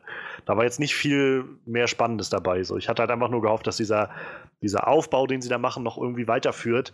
Und dann war er aber klein und dann macht es auf einmal so, so, so, eine Linkskurve irgendwie so 90 Grad und macht auch immer zack und jetzt ähm, zeigen wir irgendwie einfach, wie er als kleiner Mann lebt, aber letztendlich ist es auch, weil alle klein sind, ist es auch nur, wie er, wie er ganz normal lebt und versucht irgendwie eine neue Freundin zu finden und bla bla bla und dann irgendwie mit der dann das alles kennenlernt, was, also was da auch an der Gesellschaft nicht funktioniert, halt auch da mit dem Holzhammer so ein bisschen und dann, wenn du gerade so das Gefühl hast, irgendwie, okay, jetzt weiß ich, glaube ich, so langsam, worum es hier geht irgendwie. Da machst du mal wieder so, zack, nochmal 90 Grad Kurve und jetzt auf einmal geht es darum, dass sie nach Norwegen fahren und die Welt ohne äh, ohne Zweifel irgendwie dem Untergang geweiht ist, auch wenn sie noch nicht so recht wissen, wann. Und jetzt er auf einmal überlegen muss, ob er sich einschließen lässt. Und dabei, das war so diese, so diese, diese, diese innere Story, die einfach nicht funktioniert hat, so wirklich. Es war einfach wie so, wie du schon sagst, so drei Episoden irgendwie, die so, mhm. so ganz vage irgendwie aneinander geklatscht wurden und dann so, so, jetzt können wir irgendwie Matt Damon dabei beobachten, wie er da unterwegs ist damit. Also. Tja, ja. Manuel, hast du vielleicht noch etwas? Ja, das, was ich halt am Anfang schon mal gesagt habe, also wie gesagt, ich fand, ich fand so den Film in der ersten Hälfte echt gut. Der, ich, den, der Humor war stimmig. Die, die haben ja viele Anreize gegeben, dass ich halt so gedacht habe, das funktioniert. Die haben sich da echt was bei gedacht, so. Aber ich finde, dann wurde halt ziemlich viel, was sie so angesprochen haben, einfach fallen gelassen. Ich, ich kann mir das nur einbilden, aber dass zum Beispiel die Wirtschaft schwer darunter leidet, dass die ganzen Leute klein werden, weil da natürlich auch weniger konsumiert wird, etc. Also das wurde doch nur einmal angesprochen in diesem Kneipengespräch und dann war das doch nie wieder Thema, oder? Es kam ja. noch mal in den Nachrichten. Ja, so, so nachher am, am Ende des Films wurde dann gesagt, ja, dass, dass äh, zu wenig Leute bei diesem Projekt mitgemacht haben, nur 3%. Und dann frage ich mich so, 3% auf die komplette Weltbevölkerung, hat das dann die Wirtschaft wirklich so, der Wirtschaft so krass geschadet? Mm, naja, wenn es die richtigen 3% sind, wenn es gerade diese amerikanische und europäische Oberschicht ist, die sonst so viel konsumieren, dann kann ja, das glaube ich schon. schon. Ja, stimmt, aber wie gesagt, das, das war mir dann ein bisschen komisch und ja, ich, ich habe es ja schon erwähnt, die, die äh, vietnamesische Dame, die haben sie halt vollkommen versaut. Lag wahrscheinlich wirklich nur an der deutschen Synchro und ich weiß, mir, mir war diese, dieses ganze Ende auch nicht so schlüssig, wo sie meinten, ja, laut mathematischen Berechnungen geht die Menschheit sowieso unter. Aber ja, so das, prinzipiell das klang das so nach dem Motto wie, ja, irgendwann passiert das, wir ja, wissen aber eh noch nicht wann. Aber wir ziehen uns jetzt mal in unser Bergloch zurück. Das, das, das war halt das, was ich meine. Irgendwie ist es so sehr vage, irgendwie bloß zusammengeklatscht und so irgendwie so einen Grund geschaffen, das jetzt nochmal zu thematisieren. Und ich habe mich halt auch gefragt, so, wo sie dann sagen, jetzt ist unser letzter Tag quasi am, an der Sonne, bevor wir da jetzt runtergehen, wo ich gedacht habe, ist das jetzt wirklich nötig, dass ihr sofort runtergeht? Ich mhm. meine, ihr, ihr wisst, ich denke, ihr wisst noch nicht, wann das jetzt wirklich zu Ende geht. Und äh, es wird ja jetzt nicht sein wie mit einem Knall und dann ist irgendwie alles weg, sondern ihr würdet ja dann irgendwie wahrscheinlich sehen, so langsam verändern sich die, äh, die Lebensbedingungen so über ein Jahr oder sowas. Okay, wisst ihr was, so langsam gehen wir jetzt mal nach unten oder so. Das sind so die Vorboten der ganzen Sache. Aber einfach nur sozusagen, ja gut, ab jetzt wissen wir, gibt es wahrscheinlich keine Hoffnung mehr, dass sich nochmal was ändert. Das heißt, wir ziehen jetzt mal in den Berg. Ja. Übrigens nochmal einer der wirklich guten Gags gewesen, als sie dann äh, unten drinne waren und den, äh, dem, die Bunkertür zugemacht haben und dann so, Vorsicht, Sprengung! Und dann war so, puff, so ein kleines Feldsteinchen, was so runterfiel und gut, jetzt sind sie eingeschüttet. ja. Ja, aber also das, das war das, also da stimme ich dir zu, Manuel. Das sind halt diese Sachen, wo ich das Gefühl habe, ja. alles sehr, sehr so aneinander geklatscht irgendwie. Ja, was ich echt schade fand, wie gesagt, die Ansätze von dem Film waren ja echt gut so, ne? Ja. Und ich, ich fand halt so, ja, dieses, dieses kleine Universum, was du da gebaut hast, fand ich auch echt total nett irgendwie. Und auch so, so was sich so äh, Christoph Walzer Charakter da ausgedacht hat, so, dass er der gesagt hat, so, ja, wir, wir haben halt angefangen, Luxusgegenstände in klein zu machen, so winzige kubanische Zigarren und so. Ich, mhm. ich fand die Idee halt einfach total gut, so einfach ja. so, also mehr oder weniger so ein bisschen illegale Geschäfte mit, mit, mit, mit Luxusgütern zu machen, in winzig, so. Ich, ich fand das eigentlich total gut, aber wie gesagt, das ist halt irgendwie auch zu wenig irgendwie da nachträglich eingegangen worden, so was, was hätte eigentlich sein müssen. Ne? Hm. Deshalb finde ich, hat der Film so ab der ersten Hälfte so relativ stark abgebaut, habe ich so das Gefühl. Also für mich war es auf jeden Fall so. Ich muss sagen, ich habe mich auch tatsächlich, also auch in der ersten Hälfte schon, halt doch öfter mal gelangweilt bei dem Film. So, weil ich ähm, ich weiß nicht, also in der ersten Hälfte habe ich halt noch so irgendwie die Hoffnung gehabt, dass das Ganze jetzt ja auch dann wenigstens sich auszahlt nachher, wenn das Ganze dann irgendwie ein bisschen weitergeht oder sowas, aber eigentlich, das, es macht ja irgendwie keinen großen Unterschied. Zuerst dann klein geworden und letztendlich hat er dann irgendwie schon in der darauffolgenden Szene, die wir hatten, diese ganze Partynummer, dann sein, äh, im Prinzip seine Frau schon vergessen. Das war ja dann der ganze Punkt dahinter, dass er dann sie vergisst und dann war das irgendwie kein, hat das so keine Rolle mehr gespielt, wo ich mich dann auch frage, warum mussten wir jetzt halt das alles irgendwie über 40, 45 Minuten sehen, wie er dann seine Frau nicht mehr hat und so und dass sie sich dann auseinander entwickeln und sie weggeht und so. Wenn das letztendlich so wieder kurz abgehakt ist und wir dann dem, zum nächsten Storypunkt übergehen und ähm, das ist, also das fand ich halt irgendwie schade, weil das so dadurch noch langweiliger wirkte irgendwie. Und das, was ich vorhin schon meinte, so von Matt Damons Charakter ist, also Matt Damon wirkt halt so ein bisschen abwesend irgendwie, aber ich glaube, das liegt halt auch an dem Charakter. Ähm, ich habe mit dem Charakter halt so ein bisschen das Problem, was ich schon bei dem Charakter von Tom Cruise hatte in Die Mumie, in dem neuen, weil das so, so, ein, so ein Charakter ist, der irgendwie keine eigene Entscheidung den ganzen Film übertrifft. So, eigentlich werden alle Entscheidungen werden irgendwie für ihn gefällt in diesem Film. Oder er, er, lässt sich dann einfach nur so treiben in diesen Entscheidungen und so. Und wenn das nachher zu dem Punkt geführt hätte, dass er dass er wirklich mehr Eigenverantwortung annimmt, hätte ich das noch besser gefunden. Aber wirklich habe ich das eigentlich nicht bekommen am Ende. Nicht für mein Empfinden, jedenfalls nicht ausreichend.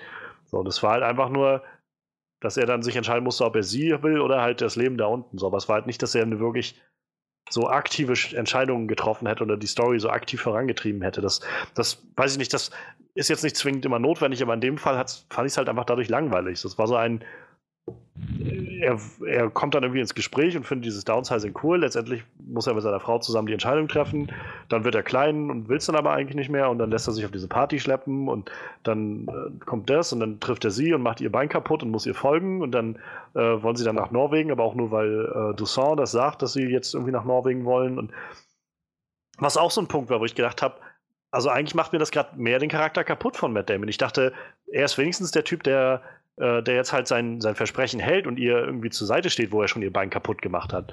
Aber nee, er, er lässt sich dann irgendwie von Dusson sagen, ja, nee, pass auf, ich, ich box dich aus der Nummer raus. So. Das, jetzt will er sich da auch noch rauswieseln irgendwie. Das, das fand ich jetzt zum Beispiel nicht sehr clever. So fand ich, fand ich nicht schön gemacht. Und also hat mir so ein bisschen auch was von dem Charakter kaputt gemacht. Und ja, also das, wie gesagt, das hat so dazu geführt, dass ich irgendwie vieles an dem Film einfach nicht sehr, ich weiß nicht, sehr, nicht, nicht so mitnehmend fand. Nicht so, ich habe nicht so die, das Gefühl gehabt, dass mich der Film dazu auffordert, mit ihm mitzuempfinden oder so, weil ich das Gefühl habe, er hat sowieso nicht viel mitempfunden. Er ist ja einfach nur unterwegs gewesen die ganze Zeit. Und da hat mich halt Hong Chaos Charakter deutlich mehr mitgenommen. So, da habe ich halt das Gefühl gehabt, das ist ein Charakter. So, das ist jemand, äh, dem ich, dem man irgendwie näher wächst und dem man, mit dem man emotional irgendwie mit mitfiebert und mitreißt. So. Und das habe ich halt nicht gehabt bei Paul Safranek. Safranek. Safranek. Safranek, Safranek. Weiß ich nicht. Also, vielleicht ging das nur mir so, aber das war halt so eins dieser auch größeren Probleme, die halt diese innere Handlung für mich so, so wackelig gemacht haben. So nicht nur diese vielen Sprünge in der Handlung, sondern dass es dann von jemandem getragen wird, der nicht mal diese Sprünge selbst herbeiführt, sondern immer nur so von einem zum nächsten treibt. Und dadurch wird es halt echt langweilig, finde ich. Tja. Oh, und was ich äh, noch sagen wollte, Kristen Wick, also ich, wie gesagt, ich mag Kristen Wick super gerne und ich finde, die hat die Frau super gespielt. Und ich fand halt so gut, wie sie das schon vorbereitet haben mit seiner Frau, dass sie halt so diese Zweifel in sich aufbaut und sowas. Und dann telefoniert er mit ihr, als er klein ist, und dann reißen sie irgendwie alles mit dem Arsch wieder ein. So, nachdem ich, nachdem ich sie mir erst den ganzen, die ganze ersten 40 Minuten oder sowas zeigen, wie sie hin und her mit sich hadert und ich irgendwie auch an den Punkt komme, das so langsam nachzuvollziehen, dass sie auch sagt, ich kann meine Familie, ich kann das jetzt nicht machen, so. Ähm, dann, dann kommen sie halt, lassen sie sie am Telefon reden und dann redet sie die ganze Zeit von irgendwie, ähm, du verstehst das nicht, setz mich jetzt nicht unter Druck, ich muss auch mal an mich denken und sowas. Und so, wo das Gefühl ist, jetzt machen sie sie einfach nur noch zur arroganten, wie zur arroganten Bitch irgendwie so. Und das, fand ich halt nicht gerechtfertigt in dem, was sie mir vorher gezeigt haben. So. Schade. Wie gesagt, sehr schade. Ja, das stimmt. Ja, wie gesagt, vor allem, dass der Charakter einfach so verschwindet, ne? Irgendwie. Naja, da, kommt, da ja kommt ja wirklich nur noch dieser Brief, diese, diese Scheidungspapiere und das war's nach dem Telefonat, ne? Auch einer der besseren Gags in dem Ding. Unterschreibt. ähm, bitte so groß wie, wie möglich. ja, ja, aber und das ist, selbst das ist halt so, wo ich denke, dafür, dass du schon meinst, Manuel, das führte nirgendwo hin. Das habe ich schon im Trailer mir äh, zusammenreimen können, dass seine ja, Frau irgendwie nicht mitkommt. Schon, ja. so. Und dafür, dass das dann irgendwie 45 Minuten oder sowas am Anfang einnimmt, jedenfalls fühlt es sich für mich mindestens so lange an, ähm, dann, dann denke ich halt so, okay, jetzt habe ich mir das alles angeguckt, aber eigentlich habt ihr mir nur gesagt, warum er von A, A, nach B gegangen ist, warum er sich hat klein machen lassen. Hättet ihr das nicht auch irgendwie kürzer machen können? So, statt statt das alles so, äh, so ausgiebig irgendwie aufzubauen. Da waren da zum Beispiel auch so Szenen wie äh, am Anfang noch. Also ich fand cool, dass sie halt diese ganze, äh, diese ganze Erfindung dieser, dieser Technologie gehabt haben und so. Und dieses erste ähm, Treffen da und also die erste Vorstellung. Aber dann zum Beispiel diese Szene mit seiner Mutter. So, das wurde jetzt irgendwie einmal gezeigt und dann nie wieder aufgegriffen. So, weiß ich nicht. Also ja. sollte mir das jetzt zeigen, dass er, also klar, ich habe verstanden, er, er hat irgendwie keine weitere. Ja, eben, eben, nicht mehr so. Ich habe verstanden, er hat keine Familie mehr weiter. Und ich weiß nicht, sie legen ja dann noch so diesen Wert drauf, dass er irgendwie zu ihr dann sagt, irgendwie, ähm, andere Leute leiden noch viel schlimmer oder sowas, sagt er dann, glaube ich, zu ihr. So, okay, aber trotzdem wirkt das echt so wie aus einem anderen Film halt, wenn du halt dann irgendwann ankommst bei diesem, dass er da in den, mit den Leuten da in, in diesem äh, Slum-Ghetto da irgendwie äh, und interagiert. Das ist dann der Punkt, wo ich so denke, äh, tut mir leid, aber ich habe keine Empfindung mehr an diesen einen Satz, den er mal da am Anfang gesagt hat, weil das ein so gefühlt ein völlig anderer Film war. Tja. Tja, ach, ich kann auch nur noch zustimmen. Also. Ja. Tja, ansonsten würde ich fast sagen, wenn wir dann nichts weiter also, wenn ihr nichts mehr habt, dann, dann mache ich noch weiter. Also, ich Ach, okay, okay. Also, was, was, ich, was mich zum Beispiel noch. Ähm, nicht, also es ist nichts Großes mehr in dem Sinne, aber was, was mir doch aufgefallen ist, ich mochte das Editing nicht sehr gerne.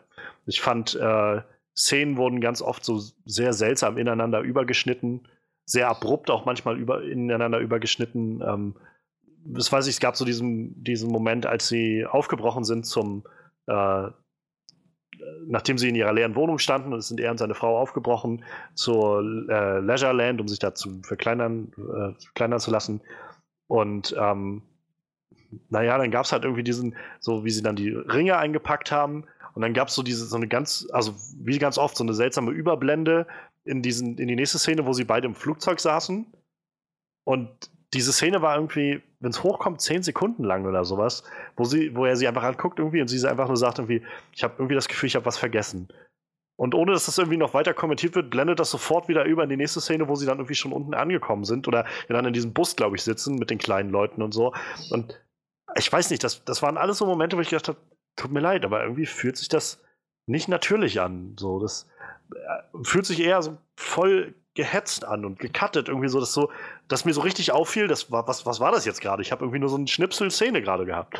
Und das gab es öfters mal in dem Film, dass ich das Gefühl hatte, sehr seltsames Editing. Auch so, wie gesagt, diese Überblenden waren immer sehr, sehr, weiß ich nicht, als ob jemand gesagt hat, wir können nicht einfach nur so Hardcut, also so Cut und dann weitermachen mit der nächsten Szene, sondern es muss immer irgendwie so langsam eine Szene in die nächste überblenden. So, das fand ich, weiß ich nicht, fand ich sehr auf, also sehr, sehr, äh, sehr, sehr offensichtlich, ist mir sehr schnell aufgefallen und, äh, und hat mich irgendwie irritiert, hat mich eher rausgerissen aus dem Film.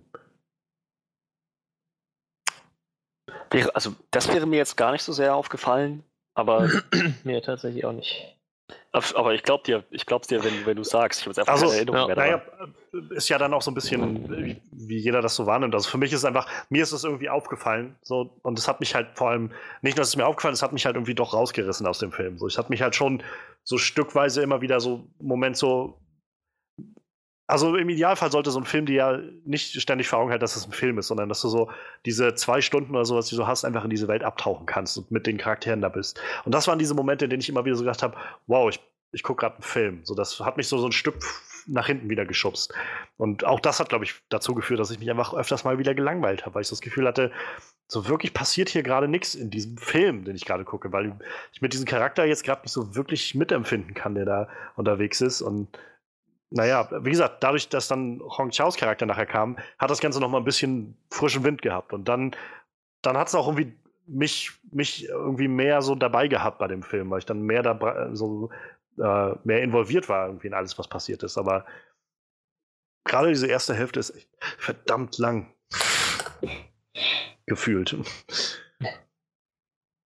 weiß nicht, ich habe mich so ein bisschen an, bei dem Editing halt an äh, Batman wie Superman erinnert gefühlt, wo ich auch mal das Gefühl hatte, dass so Szenen so mittendrin auf einmal einfach beendet wurden oder nur sehr kurz, kurz so reingeblendet wurden, um dir irgendwas zu zeigen und dann wieder weg waren oder so.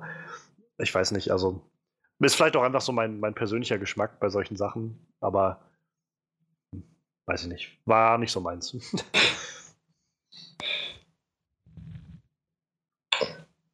Ja, äh, ja, wie gesagt, ich bin heute durch. Wenn du noch mehr hast, dann immer her. Nee, ich bin, glaube ich, sonst, also das sind so die Sachen, die ich äh, nochmal herausheben wollte, glaube ich. Ähm, ich glaube, der, der Großteil ist sonst gesagt. Also, wenn okay. kann es nichts Großes mehr sein. Tja, ich würde sagen, dann bietet es sich doch, denke ich, an, dass wir langsam zu unserem Resümee kommen. Äh, ich lasse gerne jemand anderen anfangen, wer gerade Lust hat. Ja, also so. dann fange ich an. Ähm, Downsizing ist, ist einfach echt weird. es ist irgendwie äh, eine coole Prämisse und ein cooles, cooles, eine coole Herangehensweise an so einen Film mit tollen Schauspielern. Also, wie gesagt, durch die Bank weg irgendwie gut besetzt. Äh, auch in kleinen Rollen haben wir es gar nicht mehr erwähnt. Irgendwie war Neil Patrick Harris war noch dabei und Laura Dern. Ich freue mich mhm. irgendwie immer mehr, Laura Dern in, in, kleineren Rollen oder überhaupt im, im, Kino gerade zu sehen, muss ich sagen, in den letzten Jahren. Also schon bei äh, das, The Founder war sie ja irgendwie dabei, jetzt irgendwie Star Wars letztes Jahr, äh, Last Jedi ähm, als Holder und jetzt irgendwie auch in solchen kleinen Sachen. Ich hoffe, die kommt noch mal irgendwie, hat noch mal so eine Renaissance ihrer Karriere gerade, weil ich ziemlich großartig. Ähm, ja, aber auch vor allem Hong Chao so stiehlt jede ihrer Szenen und allein für die war es jetzt irgendwie das schon wert, finde ich, für diese Szenen, die sie hatte, das gesehen zu haben. Ähm, aber davon ab stolpert der Film halt einfach, finde ich, in seiner inneren Story sehr, sehr stark hin und her. Hat irgendwie keinen wirklich, ja, keinen Hauptcharakter, mit dem man so wirklich mitfiebern kann, sondern der irgendwie immer einfach so, weiß ich nicht, wie so ein, wie so ein gefühlsloser Surrogat manchmal funktioniert, wo du einfach so mit dem irgendwie mitreißt so und dem über die Schulter guckst, ohne dass er wirklich viel macht. Ähm, das sind so die Sachen, die, die, ich dann, die ich sehr schade fand. Also die das Ganze so ein bisschen sehr, sehr zäh gemacht haben, sehr, sehr, ja, im, im schlechteren Sinne unvorhersehbar gemacht haben. Ähm, halt auf so einer so nicht sinnfreie, aber doch sehr, sehr überraschende Wendung, die irgendwie wenig erklärt wurden. Also, das ist so der, das ist so das, was ich traurig finde, gerade weil irgendwie echt viel Potenzial dahinter gesteckt hat. Und Alexander Payne, glaube ich, auch echt für gute Filme sonst bekannt ist. Also ich habe leider noch, glaube ich, gar nichts weiter von ihm gesehen. Ähm, About Schmidt weiß ich, es soll halt, glaube ich, ein ziemlich guter Film sein mit, mit äh, äh, Jack Nicholson in einer älteren Rolle. Sideways wird immer wieder angeführt als einer der wirklich großen Filme, die er gemacht hat. Und auch äh, The Descendants ist, glaube ich, ein ziemlich toller Film mit, mit äh, George Clooney und äh, ja, schade, dass dann Downsizing irgendwie nicht so rauskam. Jedenfalls für mich war Downsizing gerade so fresh, würde man sagen, bei Rotten Tomatoes. Also ich bin bei 6 von 10. Ähm, einfach weil ich das Gefühl habe, es war, es gab genug Szenen, die irgendwie interessant waren, dass ich das gucken wollte, dass ich gesagt habe, ja, das, das, das ist es irgendwie wert. Aber ich kann jetzt auch nicht sagen, dass, dass es wirklich ein großartiger Film war oder so. Ich würde das so ein bisschen davon abhängig machen, wenn man weiß, man macht so ein bisschen weirde Filme und vor allem findet irgendwie so ein bisschen äh, in, in gutem Schauspiel auch so seinen, seinen Zugang zu Filmen, dann kann man sich den, glaube ich, gut und gerne geben. So, dann ist es mal eine, eine, interessante Erfahrung, das zu sehen. Aber wenn man das nicht, wenn man weiß, man, man ist jetzt irgendwie auf ein bisschen mehr Story ähm, aus, dann, dann würde ich sagen, wartet, bis man, wartet man, bis man das Ganze im Stream irgendwo sehen kann bei Netflix oder Amazon oder ähnliches. Tja, Manuel? Ja, also wie gesagt, ich hatte vielleicht auch ein bisschen andere Erwartungen an den Film so. Ich hätte tatsächlich immer noch gerne eine Szene mit einer Riesenameise gesehen. ich fand die Szene mit den Schmetterlingen eigentlich ganz nett. Muss ich halt so mal sagen, wo sie da stehen und auf einmal die Schmetterlinge von oben kommen. Ich fand es ja schön. Sie hatten das ja nochmal kommentiert gehabt in dem äh, Moment, als er, als sie da ankamen in Norwegen. So kein, kein Netz oder sowas, kein, ja, kein Gitter. Äh, genau. Und sie genau. dann meinten, ja, über, über die Generation, über die Jahre haben wir dann festgestellt, dass die äh, Vögel sich auf die Lemminge stürzen. So. Das heißt, sie müssen so ein paar Jahre gehabt haben, wo, wo es doch so ein paar Verluste gab durch Vögel. Ja, ja. Das hätte ich ehrlich gesagt gerne gesehen, aber äh, ist ja nichts schlimm. Aber wie gesagt, äh, ich, ich hatte so in der ersten Hälfte des Films hatte, hatte ich da eigentlich noch, war ich eigentlich noch guter Dinge so. Stellweise war er recht witzig. Auch so, ich fand so die, diese, was war das, Klassentreffen, sage ich mal, relativ witzig, wo dann so das erste Mal der, der, der, ach, wie heißt er? Der auch bei Hangover, ne, gar, gar nicht war, er nicht bei äh, Kill the Boss mitgespielt hat. Jason Sudeikis? Ja, genau, danke. Ähm, wie, wie er dann reinkommt, so, wow, ich hätte nie gedacht, dass er mal kleiner wird. So, so, ja, ich fand das echt noch lustig, hatte echt Spaß. Und ja, der kam halt so, so total, so wie gesagt, dann so ab der Hälfte hat es echt, also so eigentlich ab er klein geworden ist, hat es halt irgendwie abgebaut. So ich, ich habe halt nicht mehr wirklich viel lachen können. Ich, dann kamen total viele Ansätze, wo ich dachte, wow, das ist cool, ich hoffe, das bauen sie weiter auf. Da ist halt einfach nichts passiert. Und äh, ich weiß nicht, dann wie gesagt, die, deutsche Synchro stellenweise furchtbar gut, halt äh, mit, mit, mit dem hat seinen Stammsprecher. Äh, die meisten Leute haben halt ihre Stammsprecher ne, in Deutschland, nur wie gesagt, äh, stellenweise ein bisschen fehlbesetzt. Ähm, hat halt, wie gesagt, einen Charakter komplett kaputt gemacht irgendwie und demnach konnte ich dem Film halt echt nicht so viel abgewinnen zum Ende hin. Wie gesagt, Christoph Waltz ist halt, ist halt Christoph Waltz so. nicht mehr, nicht weniger. Ja. Äh, ja, ich weiß nicht, wo lande ich denn dann? Ja, so 5,5 von 10 oder so. Das ist halt sehr durchschnittlich so. Also ich, ich, mochte die Idee dahinter und ich denke halt, das ist vielleicht auch noch irgendwo ausbaufähig, aber vielleicht gibt es ja irgendwann nochmal ein Filmchen in dem Universum oder so. Ich meine, anbieten wird sich's, aber dann hätte ich gerne ein bisschen was anderes, glaube ich. Tja, also die finanziellen Zahlen sprechen gerade nicht unbedingt dafür, dass es noch einen Film geben wird, aber ja. wer weiß, wer weiß. Ja, ähm, will ich noch. Dann, ich, also ich, ich würde sagen, das war ein Film, der mir schon einiges gegeben hat. So, die, wie gesagt, die Prämisse war cool und sie haben sie hauptsächlich weitestgehend gut ausgespielt. Sie haben sich das halt doch nehmen lassen mit der Wodkaflasche. Sie haben sich es auch, wie du schon meintest, nehmen lassen, dass tatsächlich mal irgendwo riesenhaftes Tier durch die Gegend läuft, wo man auch sieht, okay, ja doch, die Glaskuppel war sinnvoll. Das haben sie leider nicht gebracht, das hätte mich sehr gefreut. Aber ähm, doch, sie haben, sie haben schon vieles ausgereizt mit dieser Prämisse. Der Film war stellenweise lustig. Der Film hatte interessante Charaktere und halt super Schauspiel, gerade von Hong Chao. Ich, ich glaube, diese Szene werde ich einfach nicht mehr vergessen, wie sie da saß und ähm, gar nicht mal darum ge ge gebettelt hat, einfach mitkommen nee. zu dürfen nach Norwegen, sondern sich einfach direkt bedankt hat bei Dusson und, und, und seinem Freund. So.